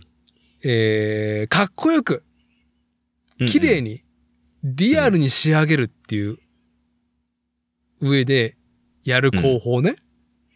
はいはい。肩のスパイクのうん。トゲ？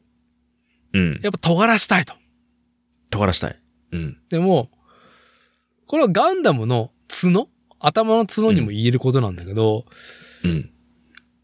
やっぱり対象年齢が児童にも向けられてる商材でありますと。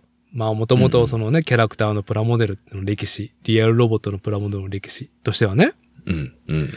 ガンダムエッジと言われる、まあ、PL 法的に安全うん。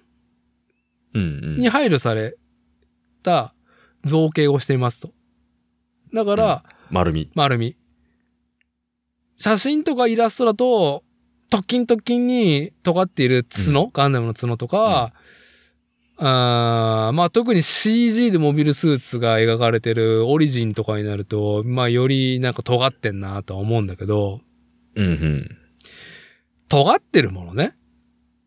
で、そこの部位は、脆くなるから、まず尖らしちゃダメ。工業製品としてね。ああ、はあはあはあはあ。ね？はあ。兵器でしょ？うん。うん。まあなんかさ、フィクションに対してそこに機能があるかどうかっていうことは物理だから言わないよ。もうデザインのことだけ言うよ。うんうんまず、尖ってたら壊、ね、破損するからっていうね。うん。うん。あと、尖らすことには工数がかかりますと。いや、ね、宇宙世紀っていうね、宇宙世紀っていう、あのね、SF の、もう未来だよ。だから、うんそこに今の工業論を落とし込んで、うんもうしょうがないけど、うん。リアル、ね、リアルロボットブームのリアルってのは、その人間が認識する上で現在の、なんだろう、工業製品とかに当て込んだリアルでしょ？で、うん工業人として言うと、そこの寸法になんかこう、尖らしとり、もう折れ、どうせ折れるものに、そこにうん加工の工数を与えるなと。無駄だと。うん。まあ、どうせ丸くなるって、ザークの角とか使ってたら、みたいな。タックル一回やって、先っぽも折れちゃうよ、そんなんっていうね。だったらある程度先丸くして、ね、強度保った方が、まあ、それなりにいいじゃんっていう。なるほど。とか、プラスチックって引けが生まれるのは、まこっちも存じてると思いますけど、要はうん平面が、えっ、と、まあ、溶かしたプラスチックが金属の型に抽出される、射出されるときうん、に、冷えるときに、もう、金属の方はもうバッチリのね、もう、マイクロな誤差で平面が出てても、うんどうしてもプラスチックは変形してしまうと。冷えるときにね、うんどうしても。うん今、ね、バンダイ脅威のテクノロジーと各、あのーミリタリーとかキャラクターモデルやってないところでも、技術が上がってるから、その引けってすっごい減ってるし、プラスチックの、まあ、モナカ作られるものの精度ってめちゃくちゃ上がっていても、どうしても出てしまうと。でうん要は、ザックの、スパイクの逆側の、ね、縦ね。縦。うんうん。まあ平面じゃん。うん。でもプラスチックはさ、うねってるわけよ、平面。うんうん。でもやっぱ、ね、イラストとか、見るとやっぱ、ピシッと平面と直線ピシッと、はい。出てるからう、ん。出したいじゃん。うんうん。量産品にそんな工数出さないからって。平面。うんそうだ。そうだね。うん。その大気圏内の飛行機、空中に飛ぶものだったら、やっぱりそこはもう本当にミリ単位の誤差範囲、もしくはミリ以下のね、うん。千分の一台、一うん。台の精度で求めないといけないものもあるとは思うけど、うんうん宇宙空間の無重力でさ、うん。うん。あと地上でさ、なんかドスンドスンかシンかシンやるもの？にうんそんな精度？と工数とコストうん。うんかけない。俺の中、タクトを上げ、あ、タクトを上げろと。そう。生産タクト上げろと。うん。原価下げろと。うん。量産品だし。うん。ね。開開発じゃねえや、生産スピードも上げんとかんし。うん。だから、本当にリアル、うんフィクションで平面かどうかわからないものに平面とか尖りを求めることは何なんだってのをずっと思った。ガン、ね、バンダイエッジという PL4 に、ね、適したもの？はい。が、うん。なんかそのファンタジーの世界では、もしかしたらその通りであっても、ね、おかしくないかもしれないっうん。ていう、私のそのリアルロボットに対する、なんか、なん、なんだろう。この、僕もね、やっぱ面出しとか、シャカシャカシャカシャカしながら、うんなんなんだこれ？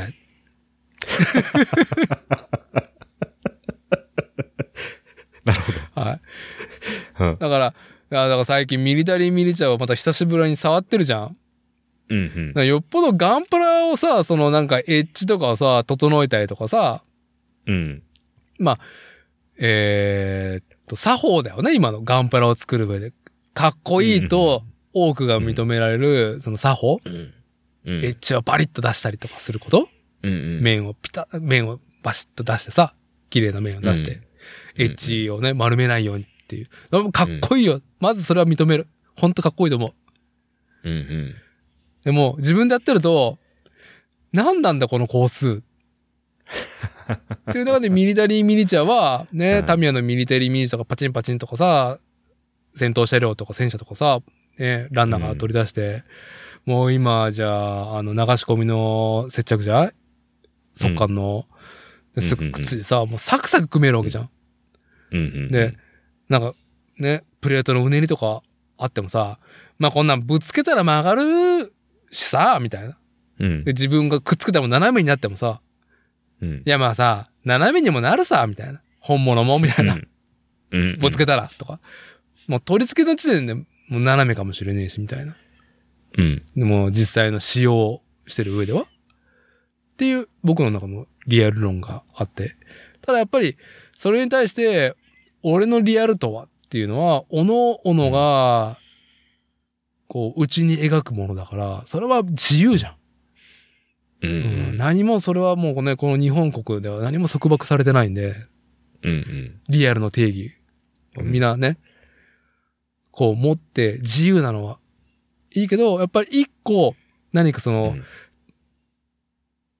イデオロギーというか、まあ、例えばこの回顧録は一個の、なんだ、イデオロギーをふ含むものだと思うし、うん。この回顧録に書かれてる対対談、イデオロギーのぶつかり合いでもあるし、両両者のね、うんまあ一個の結論をやっぱ書き切ってもらってて面白いし、ああ。お面白いし、二人が、なんだろう、その、同じことを言ってるわけじゃないけど、最後まとめていく、こう、今回の話をまとめる上でっていうところの、なんだろう、うんゴール感はすごく、いや、すすごい爽快感っていうか、すがすがしいものがあるけど、で人それぞれの意見があるから、やっぱ問題作として、まあ、この今批評対象になっていて、物議を醸し出しており、俺たちの、俺のリアルが溢れてるってこと？そう、今、あのー俺のリアルが今ば、ね、表面化してる。俺のリアルはちげえっつって。面白い状況。なるほど。ね、福岡のガンダムもね。うん。うん。まあ、起爆剤だったっていうね。そうそうそうそう。まあ、そんなにうるさく言ってるやつ。マスター、うん、マスターグレードじゃねえかっつって。だけどまあ、それはそれで、ね、うん面白い起爆剤ですよね。そうそうそうそれそれは。うん。それが合ってる合ってないは別、まあ、うん。置いといて。やっぱね、どうしてもインターネットとかさ、写真が先行しちゃうじゃん。うん、うん。特にでけえものって、やっぱり生で見ないとね、わからないじゃん。うん。うんうん。人がさ、対比になってても。そうですよね。うん。でもそのマスターグレードじゃねえかっていうさ、うんそれにさ、僕はやっぱりあの、ね、あの、以前話をした、チチビンタリカの時の話を思い出しますよね。ああ、巨大、巨大娘、巨大娘性ね。癖ね。あれを思い出しましたよね。違うと。はい。うん。あのー、ちょっと待って。下から見上げてるだけじゃねえかっていうやつと、ね俺は、俺は、あの、南くんの恋人のあの尺を求めてたのに、これは、地面に埋められて見てるだけじゃないかっていうね。はい、はい。うん。あのー、ちなみに、まこっうん。ちは、うん。まこっちは、やっぱ巨大女っていうのをやっぱ思考したい、何かその癖はあるんですか？やっぱ悪くないな。わか、わ、わかるわからないあ？わからない。まこっちはわからない？わからない。うん。ああ、でも仮にね、ここれは、えーっと、想像ですけども、はい。ちょっと待ってよ。あの、この回顧録をね、うん。読んでいて、で、リアルロボットのシリーズ？うん。に出てくる、うーんまあ結構、ハイクオリティで、リアルロボットアニメーション、プラモデルが展開された作品として、このブームの、まあ中盤後半に投下された、超時空要塞マクロスうんうん。に、マクロス。これは地球人と異星人との戦いを描いているんですけども、はい。あのー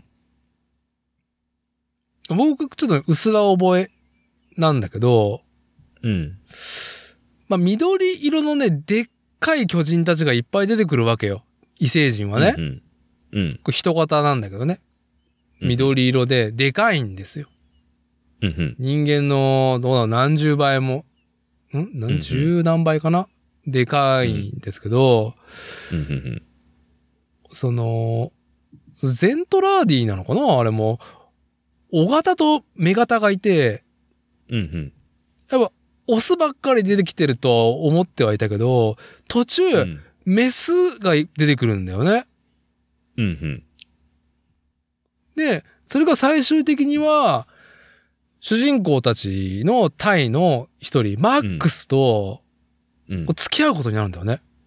うんうんあの、マックスとミリア。ミリアっていうのがい、その、でかい女なんだけど、はい。これはやっぱね、巨人女性癖の人たちの根幹にある何かその、なんだろうね。その性癖の、う原点。ん、爆心点ではなかろうかっっていうのを、なんかふと思い、うんあ、これはまこっちが言ってた巨大女の聖域の、あ、確かにルーツかもしれねえなっていう。なるほど。以後もマクロスシリーズいっぱいあるんだけど、うん。出てくるんだよね。その、巨人族の女性キャラクター。うん。でかいの。うんうん。で、パートナーが大体普通の人間と、まあなんか、うんいい恋仲っていう関係性を描いてるから、うんうん。やっぱね、それを見たときに、これは、あなった方がいるんではなかろうかっていう。あ、なるほどね。はい。僕の場合は、巨大な人っていうのは、うん。あの、認識初めてしたのは、あの、VR で食べられたところから始まっているので、それ何だっけ？なんかあの、自分がすごく小人になってるんですよ。小人になってると。うん。何を言ってるかちょっとよくわからないけど、そのままいきますよ。はいえっ、と、VR のはい。コンテンツで、うん。ね、はい。自分がものすごく小人になってる状態うん。で、巨大な女性につままれて、はい。くしゃくしゃにされているんですよ。はい。で、最終的に食べられて、はい。胃の中で終わるっていうコンテンツに出会った時に、はい衝撃で、なんだこれは何が起こったっていうね。ガバってゴーグルを外したら、まあ、部屋でしたっていうね。そう。その辺からちょっとやっぱ巨大を意識しましたね。ああ、な、巨大建造物とかはうん何かしらあったんですよ。以前から。はい。うん。ただちょっと巨大なものに食べられてちょっとびっくりして、うん。これはと思った時に、戻ったら一番最初にでも巨大なもの、ね、ちょっとスケール感の違うものの組み合わせだと、うんやっぱ、あの、さっきも言ったけど、南くんの恋人的なところが、はい。あ、南くんの恋人はマクロスより前なのかな？あれ古い作品だから。うーん。グッピーね。グッピーね。うん。やっぱ胸ポケに入るっていうだけでもやっぱこう、ね。うん。まあちょっと、ボルテージが大きしちゃうんじゃないですかね。そうですよね。俺の一寸法師がねっていう。はい。うーん。うんはい、なんか。ね、まあ、と南くんの恋人か、マクロスが、その、巨大女性に何かこう、癖を感じてしまう方の、まあ、源流にはあるんではなかろうか。あとはパロデュースですね。パロデュースあれ、どうなんだろ僕は、あの、そこは感じていました。すいません。うもちろん、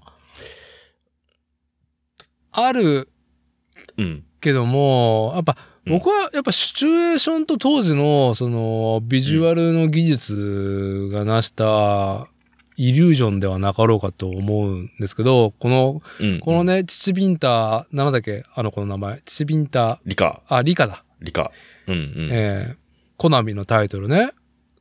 ゲームセンターがまだ本当にね、うん、ゲーム、タクゲームがね、まあ盛んだった時の、まあ、まあ、シューティングゲームがね、まだ旺盛を図っていた時期の、グラディウスの、まさにパロディ版、セルフパロディ版のパロディウスっていう中うん、で、グラディウスに出てくる、なんか多脚ロボットを、ね、巨大多脚ロボットを、をクラブ、クラブね。はい。うん。を、まあ、避けないといけないっていうのをシーンにもして、もう時期よりも本当にね、画面いっぱいに、ね、多脚ロボットの代わりに画面いっぱいにサンバの格好をした露出のね、肌色の多いお姉さんが出てくると。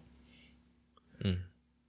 で、ね、ショットして、撃っても倒せないと。絶対。うん。ちょっとなんか、ほわーん、ほわーん、ほわーんとか言うんだったっけあれって。落としたっけ？音しなかったっけ？ちょっと覚えてない。俺の想像妄想かもしれないけど、今のは。倒せないのは上に打てないからだと思ったもん、僕。前にしか打てないから倒せないんだと思ってた、ずっそこを打てないから、そこを打てないからダメなんだろと。そう。そこがコアだって。コアを打てないから。上、そう、クラブも、はいね、その、その、理科じゃなくて、クラブの方グラディウスの、ね、2か3のクラブね。多分、ここを打ったら倒せるんだろうな、けど、そこにどうやって行くんだろうって言ってるうちに過ぎていくっていうものだったんですよ、ね。そう、横スクロールだから、球は基本横か斜め上しかね、うん打てない。斜め上か斜め下しかね。真上にさえ俺が打てればみたいな。打てれば。そう。ね。まあね、ちょっとまあこの話ね、オプション重ねればいいじゃねえかって、その無粋のことはまあさておいて。うん。神風で行くしかない。いや、まあそれだとまあ終わってしまうんですけど、やっぱり、当時の、うん。まこっちはゲームセンターでティシビンタリカと初めて開講したの？それとも、えー、今週末期で、コンシュマー、コンシュマー。コンシュマーです。ああ、なるほど。ううんん。うん。テレビにブラウン管？でもゲームセンターでも見てたかもしれん。うん。やってはいないですけど、見てたかもしれない。ちょっと定かじゃないです。うん。あのー、なんだろう、16ビットマシーンが描写する、いやもう、グラディウスとかパロディウスやってるのは16ビットマシンじゃないか。なんか、細かいスペックは抜きにして、やっぱ家庭用のゲーム機、コンシューマー機に対して、ゲームセンターのゲーム機の方がスペックが高かった時代がやっぱ長かった、長らくありましたと。いや、今のほ、今のがもう、コンシューマー機の方がレベル高いのかな？時代が長くなっちゃったのかな？よく覚えがないけど。そう。でもは、描写できる画面っていうのは限りがあって、で、ブラウン管っていうね、なんか独特に滲んでしまうね、ドットが。もの、うん。に、まず、こう、女の子を画面いっぱいに描くっていうこと？うん。が今までなかったんだよね。うん。うん。なかなか。そういうもの。あとそういうつもりじゃないじゃん。そのゲームプレイしてるとき。うん。全然ね。そしたら急に、なんか、あ、やば。なんか父ちゃんと母ちゃんと飯食ってたらなんか急に始まったなみたいな。気まずい。気まずいっていうね。うん。そういうイレギュラーさも相まって、うん。一回油断してティーンティーンするよね。ちどんちどんちどんってね、踏まれるっていう、うん。パニックになってね。パニックになってね。うん。まあ、いろんな要素が、あのーなんか吊り橋効果じゃないけど、なんかいろんな要素、状況も踏まえて、やっぱなんか我々の壁に刻まれてるんではなかろうかとは思うんだけどね、あの巨大女というか、父ビンタリカが。うん。今も大体さ、もう描写力高いから、ね、ある程度小さめでもさ、まあまあ、ね、セクシーなわけじゃないですか。うん。当時はやっぱあの荒いドットで、ここまで可愛く、しかもなんかセクシーに、こうね、うんうんゲーム内に描写されたものってのはなかったんじゃないかなっていう。うん。うん。はそうですね。うん。可愛い系のやつとセクシー系のやつとね、ちょっと描写がありますよね。い。まあ、イラストと混ざってんのかあ、な？あとやっぱ、我々が子供、若かりし頃の、その、スケベとかエロっていうものと劇画調が多かったわけじゃん。そうですか？あれ？そう。剣付き影。やっぱ、ね、うんあのー脱衣麻雀ゲームとかってやっぱ劇画調だったよ、うん僕が、その最初。エッジボタン連打して、エッジボタンがね、大体取れてたっていう、その卓上ゲーム機、ゲームセンターの。劇画調から始まり、うん。ある時からスーチーパイみたい激じゃ、激が、ん？脱衣麻雀。脱衣麻雀か。脱衣麻雀か。うん。劇画調だったかな。最初劇画調で、スーチーパイぐらいかなアニメキャラクターになったの？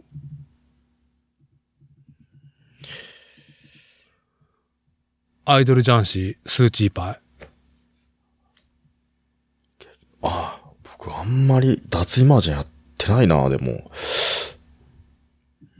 ちょっとま、見てみるね。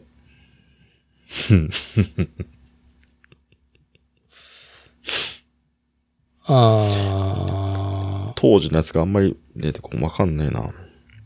ー。なんか、うん。これも、その当時のコンテンツの遊びの多様性が乏しかった時代がゆうん。大体中学に入るか入らないかの時にやっぱ麻雀のルールは覚えたものもね。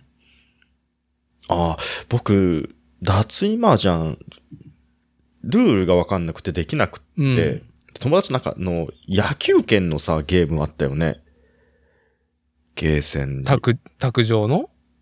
卓上、卓上っていうか、もうちょっと大きい、しっかりした筐体だったような記憶なんですけど、うん勝つと、最終的になんかその、お色気ムービーが出て、うんアニメーションじゃなくてムービーだったと思うんあっだけど、た。ムービーのやつね。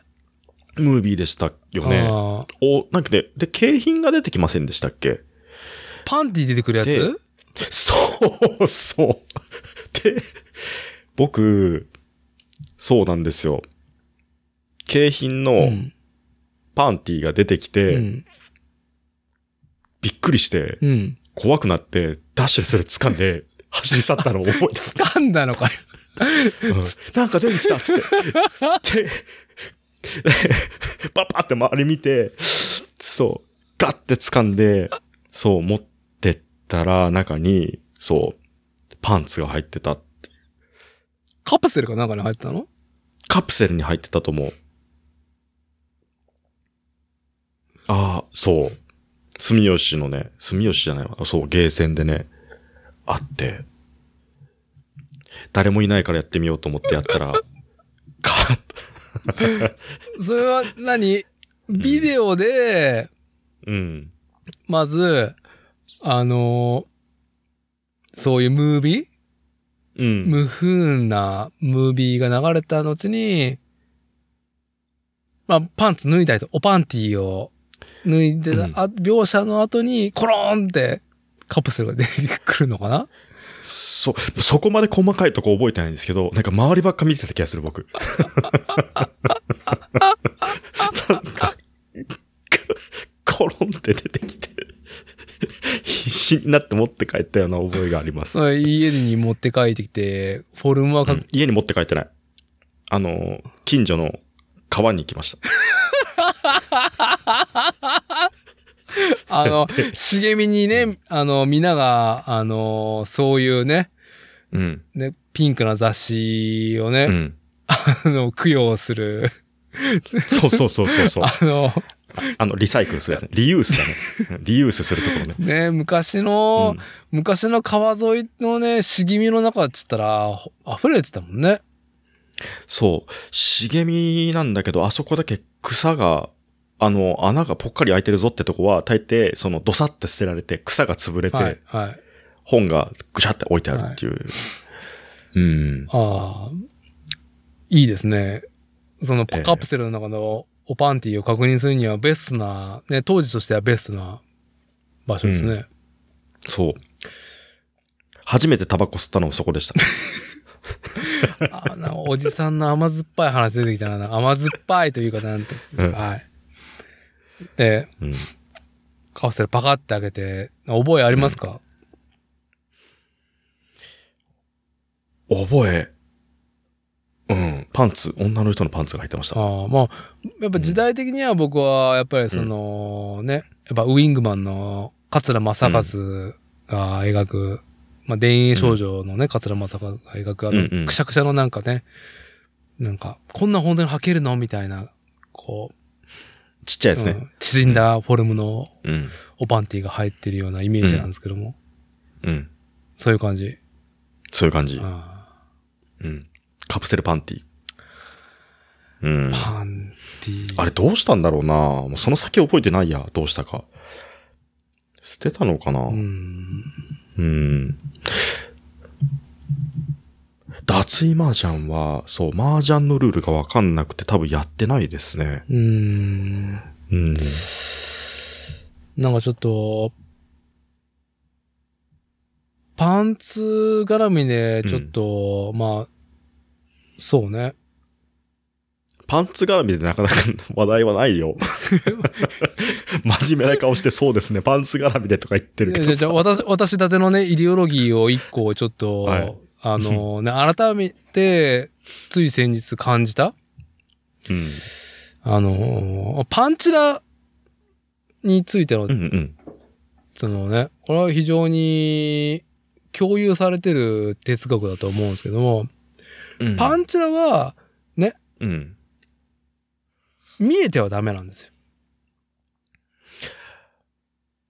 見えるかもしれない可能性に我々は最高のボルテージがあり、ああ、はいはいはいはい。見え、見えこれ、こう見え、かっこ見えるかもっうんていう、そのなんかね、今、ネーム、うんセリフなんですけども、うんうん。見えちゃうっていう瞬間に最高の我々のね、ユーザーのボルテージがありますと。あユーザーってことはそれメディアを見ててってことですね。ア。メディアとかリアルでも。うん。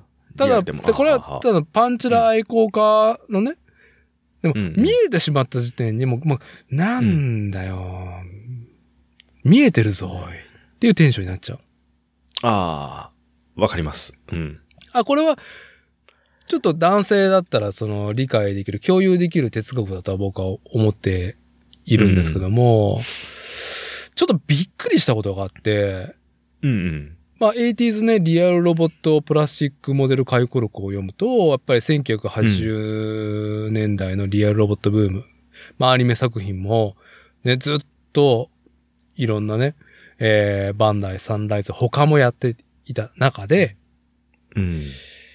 まあ、富野作品、ガンダムやった次が、うん。次だよな、確か。戦闘メカザブングルだったんですよ。はい。はい。で、うん。あのー回顧録をね、読む、うん読んでる途中で、もう僕は、あの、ザブングルのプラモデル、しかも、え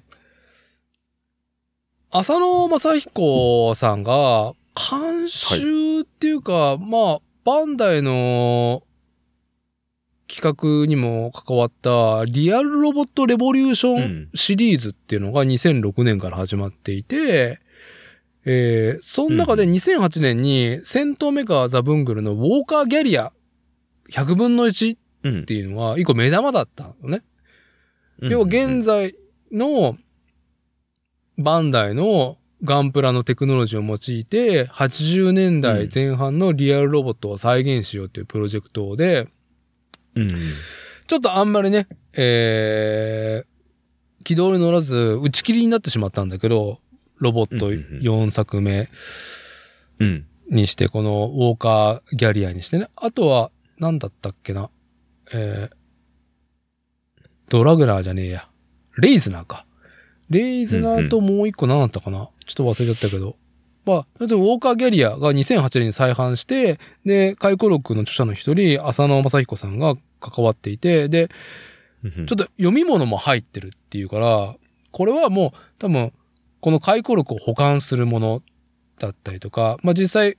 買って、その読み物、ウォーカーギャリアメモリアルハンドブックを読んでみて、ああ、この2008年当時で、その、このリアルロボットのブームっていうものを語らねばならないっていう浅野氏の意思は感じる、すごく面白いやつだったから、これも含めて、回顧録買うのと合わせて、今まだ通販でも買えるし、店頭にもあるとこあると思うんだけど、まあ、リアルロボットレボリューション、通常 R3 って書いて、えー、のウォーカーギャリアうんを即買ったんですよ。だから読み切って届いて、うほーってなって。で、今組んでる途中なのね。ほうほう。で、ザブングルちょっと見ようと思って。で、うんサブスクで、まあ、レンタルして見て、はい。びっくりしたことがあって、うんうん。いろいろ覚えてんだよ。なんか明るい作品だったなって。どいつもこいつも走っているし、キャラクターたちは、ドタバタと。ロボットもガニ股でね、こう、ガシャンガシャン走って、ずっこけたりとか、うんうん。ねうんう、んでっかいミサイルガッツーンって真剣白羽鳥みたいなんでこう掴んで、うんで、ポイって投げ返したりとかっていうね、愉快な感じ。面白な感じのリアルロボットだったんだけど、その、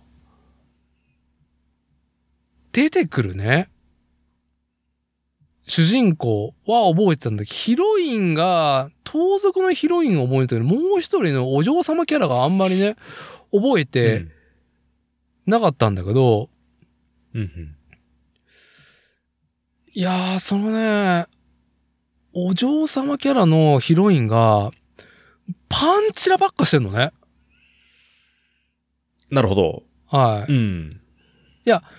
これは店パンです。常時出てるパンツですよっていうわけじゃないの。明らかにミニスカートっうんうん。ていうところなのに、で、しかもあれだよ。うん私はね、この、この、なんだろう、この、この荒れ果てたこの世界に文化をね、広めたいのよっていう、なんか、うん、高尚なことをね、いきなり言い始めて、ぶ文化みたいな。な、すごいテンションだなって思いながら。でも、なんだろう、お嬢様なのね、実際に。うん。で、パンチラが多いっていう、すごい富野監督、すっごいキャラクター描いてたんだな、1982年に。でもね、パンツが見えるためにイラッとする。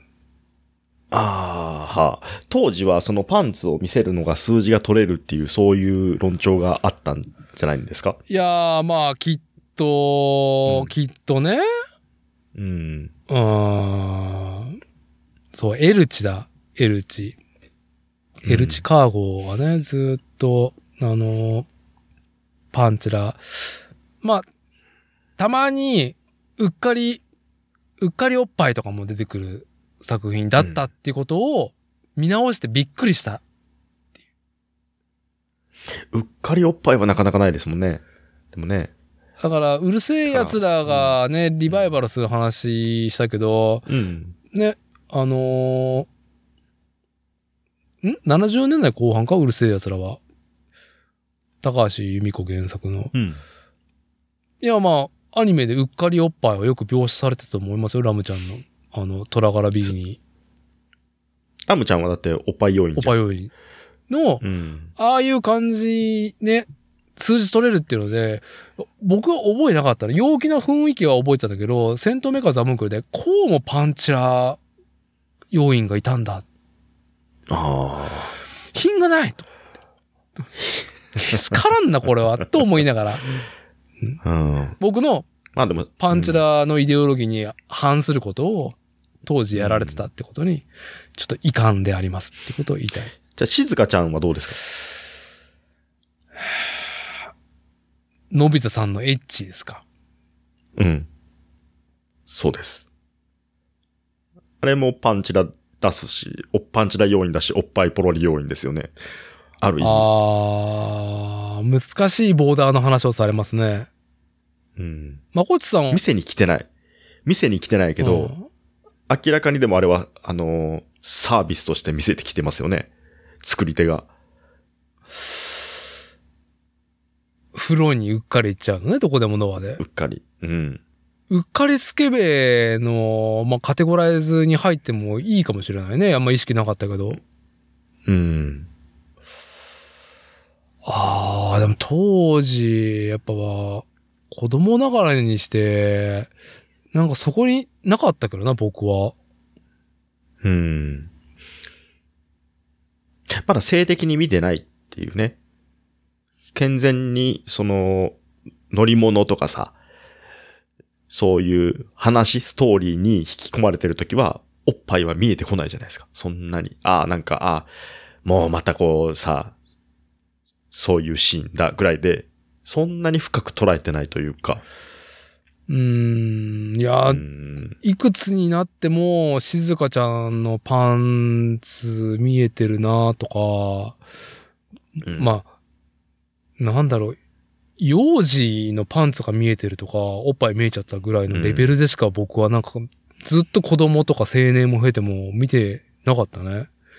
何。もなかったけど、ただエスパーマミーの第一話で、お父さんが娘をヌードモデルにしてる時にはもう、な、いろんな意味でも情報型で、情報型ですよね。そこに入ってくるタッ高畑くんとかも、え？っていう。一応、何、え、どういうこと？みたいなっていうね、それは反応しました？それは反応したけど、静香ちゃんはないです、僕は。一番その青年に対して、あ、エロ要素だなっていうのを投げてくれたのは、鳥山明でしたもんね。僕の中でやっぱ。鳥山明の。世代的にかもしれないですけど。そうね。う。うんん。やっぱ、ブルーマーよりも僕、ランチさんの方が壁に刺さりましたね。あはははわかります。はい。うんまあ、あの、オタクに優しいヤンキー姉ちゃんが好きなっていう僕の壁のルーツの一個にもしかしたらあるかもしれないですね、これは。うん。ランチさん。そして、あと、はい。あと、まあ、言っても、そのブルマのね、あのー要は、ウーロンでもいいっていうね。ああ、ウウーロンでも全然。ウーロンでもいいっていうそのブルマー感もあるし、あと、あの、父の、父の、あの、父、ね、パンパンししたがゆえに結婚したっていうね。で、結婚の理由はパンパンだもんね、あパンれだって。パンでしたね。うん。うんそう。まあ、父はあれはでも幼児だけど、ブルマの描写は完全にさ、もうパフパフだからさ。パフパフ。そう。パフパフ、いやもう感じたの思わず、パフパフの、あ、やっぱす、まあ、天才性だよね。やっぱ鳥山明先生の。うん。うん。ドラクエで、あのドット絵でパフパフって言われても想像が全部ブルマに戻ってくるからね。そう。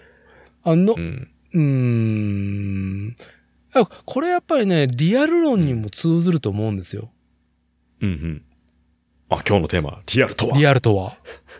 うん我々はドラクエの、あの、平面ドットに、うんお兄さんパフパフしないはい、いいえっていう時に、もうそこには鳥山明がキャラクターデザインしている。しかも、絵はうん。うん。カセットの扉絵しかなかった。扉絵ね。説明書にもちょっとあったかもしれないけど、うん。ん？姫の描写も扉絵だけか？姫の描写あったっけ？どれですか？ちょっと。ワン、3、ワン。2、1。1は竜王に飛びかかってる勇者の絵じゃなかったっけ？女性キャラクターない、書いてないよね、ワンの時って。ああ、ちょっとい印象にないな。でもさ、おっしゃる通り、うんあのね、至らないドットの平面で、町の人に、ね、町の娘に話しかけて、うん。お兄さうんんパフアップしていくっていう、ね、はいかいいえの二択うん。もう、まあ、まさにもうアダルトゲームのね、まあ、まさに入り口ですよ、あんなの。うん。はい。あの時にね、あのドットのさ、お姉ちゃんのパフワフはもう、って言われた瞬間にギューンって鳥山明のブルマ、もしくはうん僕はランチの絵がバッて出て、ああ。ね、描かれるわけじゃ。うんんうん。うんうん。脳内保管っあと、そていう言葉も。のイラスト、そのカセットのパッケージのさ、あのー、絵うん。で、こう、脳内でミックスしますよね。そのあのブルマの感じと、はいはいはい。あのドラクエの、世界観要は戦士だったりとか、うんああいう女性キャラクター描いてるじゃないですか。うんうんああいうやつをいろいろ想像して、こう混ぜて、そう。最終的に鳥山タッチの何かがパフパフしてくれてるっていうそう。想像ができましたもんね。まあまあ、3になるとね、あのーなんだろう、いろんなジョブ、職をね、選べて、で、女性、うん男性女性って選べて、うん。それぞれの職に。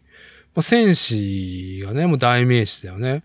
あの、ビキニアーマーのね、鳥山デザインの。そう。あんな知女じゃねえかっていうね。知女ですよ。低層体かよっていうね。あん、あ僕が。こ、こんなこ、こんなのを子供の、子供向けのタイトルにっていうね。今だったら許しませんよ、時代が。そうですよ。本当に。危ない危ない。うん。いやー、だからあのドットにね、我々は本当に鳥山明氏の、あのーおっぱいをね、の像が描かれたわけですから、うんやっぱそこにね、こう共通のリアル、像が浮かぶっていうこと？うんうん。は、なんだろう？うーん。やっぱ素晴らしいことですよね。一個の共通認識としてのリアルで、こう、うん至らないね、ビジュアルに対して、像としては頭に目には浮かぶっう。うん。で、そのリアルロボットの今の、まあ、あのなんだろう、議論。まあ、批評のぶつかり合いは、まあ、うん各々が描くリアルが認識が違うからぶつかり合ってる。うん。想像力の、その、世界の話だから、やっぱみんながいろんな想像する、うん。それを自分の内面で高めていくから、はみんな、みんな、あの、ぶつかり合いながらも楽しんでますよね、絶対。間違いなく。はい。うん。あの、なんだっけな、あの、ちょっと話ずれちゃいますけど、笑い飯の哲夫がやってるサタデーナイト仏教っていうポはいッドキャスト番組があって、はいで、その中でもちょいちょい、あの、観音小説を書いてるからみんな買ってくれって話をしてて、ああ、その回聞いてなあ本い。当ですか、うん。で、その、要は、あの、今こそ、今こそ。その、わ、若い子に、その観音小説を読んでほしいんですよって話をしてて、ほう。どの回だったかちょっと忘れちゃったんですけど、うんうんで、あの、観音小説はええよって、その、なんでかって言ったら、その想像するからって、いろんなこと想像して、うん。うん。こう、イメージを膨らませるから、だから、あの、すごくいいよって、今そういうの見見ると面白いよっていうのを、こう、押してたんですよね。へえ。そう。今言ってた、その、ドラクエの、あの、ドット絵のパフパフも、実際はその鳥山明のタッチ、あの人のディフォルメの仕方とか、女の子の描き方とかを知ってるから、そのドット絵でも、あの、置き換えれるんですよ。自分の好きう。なん鳥山、鳥山の女の子に。うん。だけど、新しい 3D とかでちゃんとキャラクターとかもね、あの例えば、えっと、マルティネスじゃなくて、誰だったっけ？マル、うーん、忘れちゃったけど、うん最近の、まあ一番新しい方のドラクエとかだとさ、もうセクシーな女の子はもうちゃんとそれで描写がはい。されてるから、は見て好きか嫌いかって判断ができる。うん。うん。だけど、じゃあそのキャラクターがパフパフしてって言ったら、そのキャラクターがパフパフしてくるんですよ。はい。ドット絵だと、ダーティーだったら、ちょっとランファンよりに、ちょっとランチさんよりにはい寄った、ね、女戦士、ビキニアーマーがパフパフしてくるんですよ。うん。ね、置き換えてね。うん。だからそ、それは、やっぱり、あのー想像力の、まあ、どんだけ想像力、そ妄想力があるかっていう、まあ、その、練習って言ったらなんだけど、うん、そ、そこの差が大きいと思うんですよ。上手に言えないですけど。まうん。あ、モザイクがあった方がいいのかない方がいいのかっていうところというか、そういうものにもつながってくるんですけど、うーん。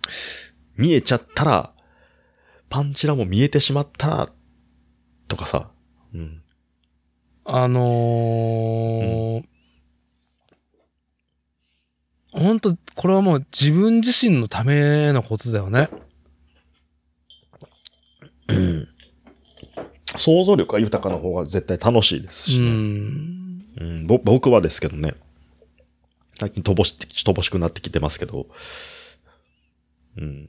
もっとワンダーだったよっていうところにつながりますけどね。うん。うんまあでも、そのワンダーさをね、結局失ってると思ったら、えーっと、それをまた取り戻すっていうことをする上に必要なのは、うん。新しいものを摂取するっていうのはもちろんだけど、それはきっかけでしかなくて、自分自身が練り上げることをもう一回取り戻さないといけないってことだもんね。うん。だからみんなリアル論で燃えてるんかもしれないですね。ある意味。まあね。そう、想像力、妄想力がこう、みんなが表に出て、はそうやってね、つばぜり合いし合うのってなかなか機会がないですもんい。ね。まあね、いい、まあまあ本当まあまあ、ゆうん、なん有意義という言葉がああるのかどうかわかんないけど、うん。ただ僕は何事も正しい正しくないっていう結論に、あのと収束しようとすることは非常に良くないなとは思います。何事もこの、かカエサル的な、カエサル的な、あ カエサルうん的、カエサル的な発想。うんそう。俺の中の貴族がそう叫んでますね。うん その、な、俺がこうであるようにお前らもこうあれっていう。そう。まあそういうね、貴族的精神になってしまいますけどね、うん押し付けになりますけど、うんあのーこの妄想話で正しさを求め始めるのは本当に良くないから、うん。すそうですね。あの、うん。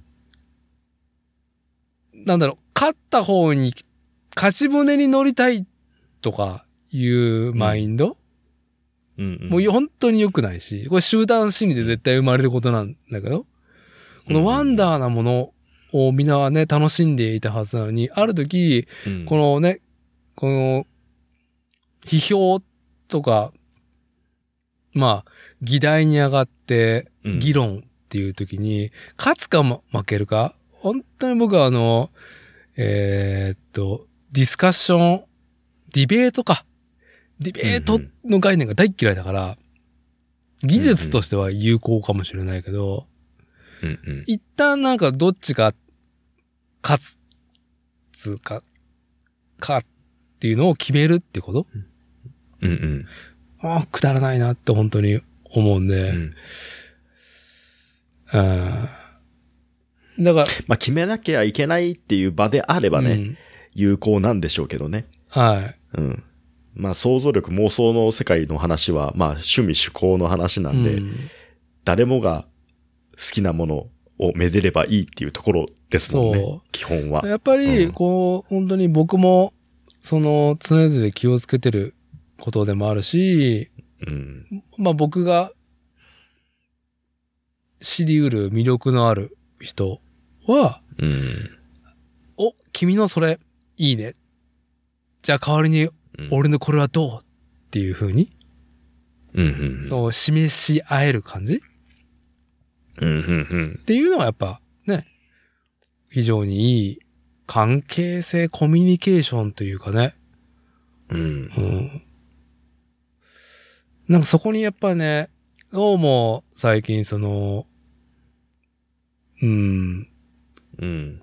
正しさっていうことに、うん。うん、収束していくっていうのは、うん。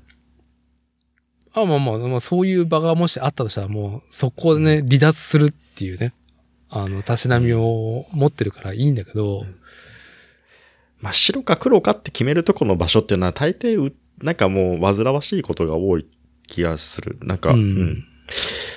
もう、もうちょっとね。あの、さっきの、あの、パンチラの話に戻すと、パンチラの話。はい。パンチラの話で言ってしまえば、こう感じてるけど、うん例えばそれがパンチラじゃなくて、マンチラだった場合ね。マンチラ。それが、えっ、と、チンチラだった場合、タマチラだった場合、はね、タマチラが見えた方がいいのか、い見えない方がいいのか、うん。す土や力的にはどっちだとかね。いや、お前つ、そう。だから、はい。パンチラ、はいパンチラの話をしてるときに、マンチラの話をされても困るんですよね。なるほど。はい。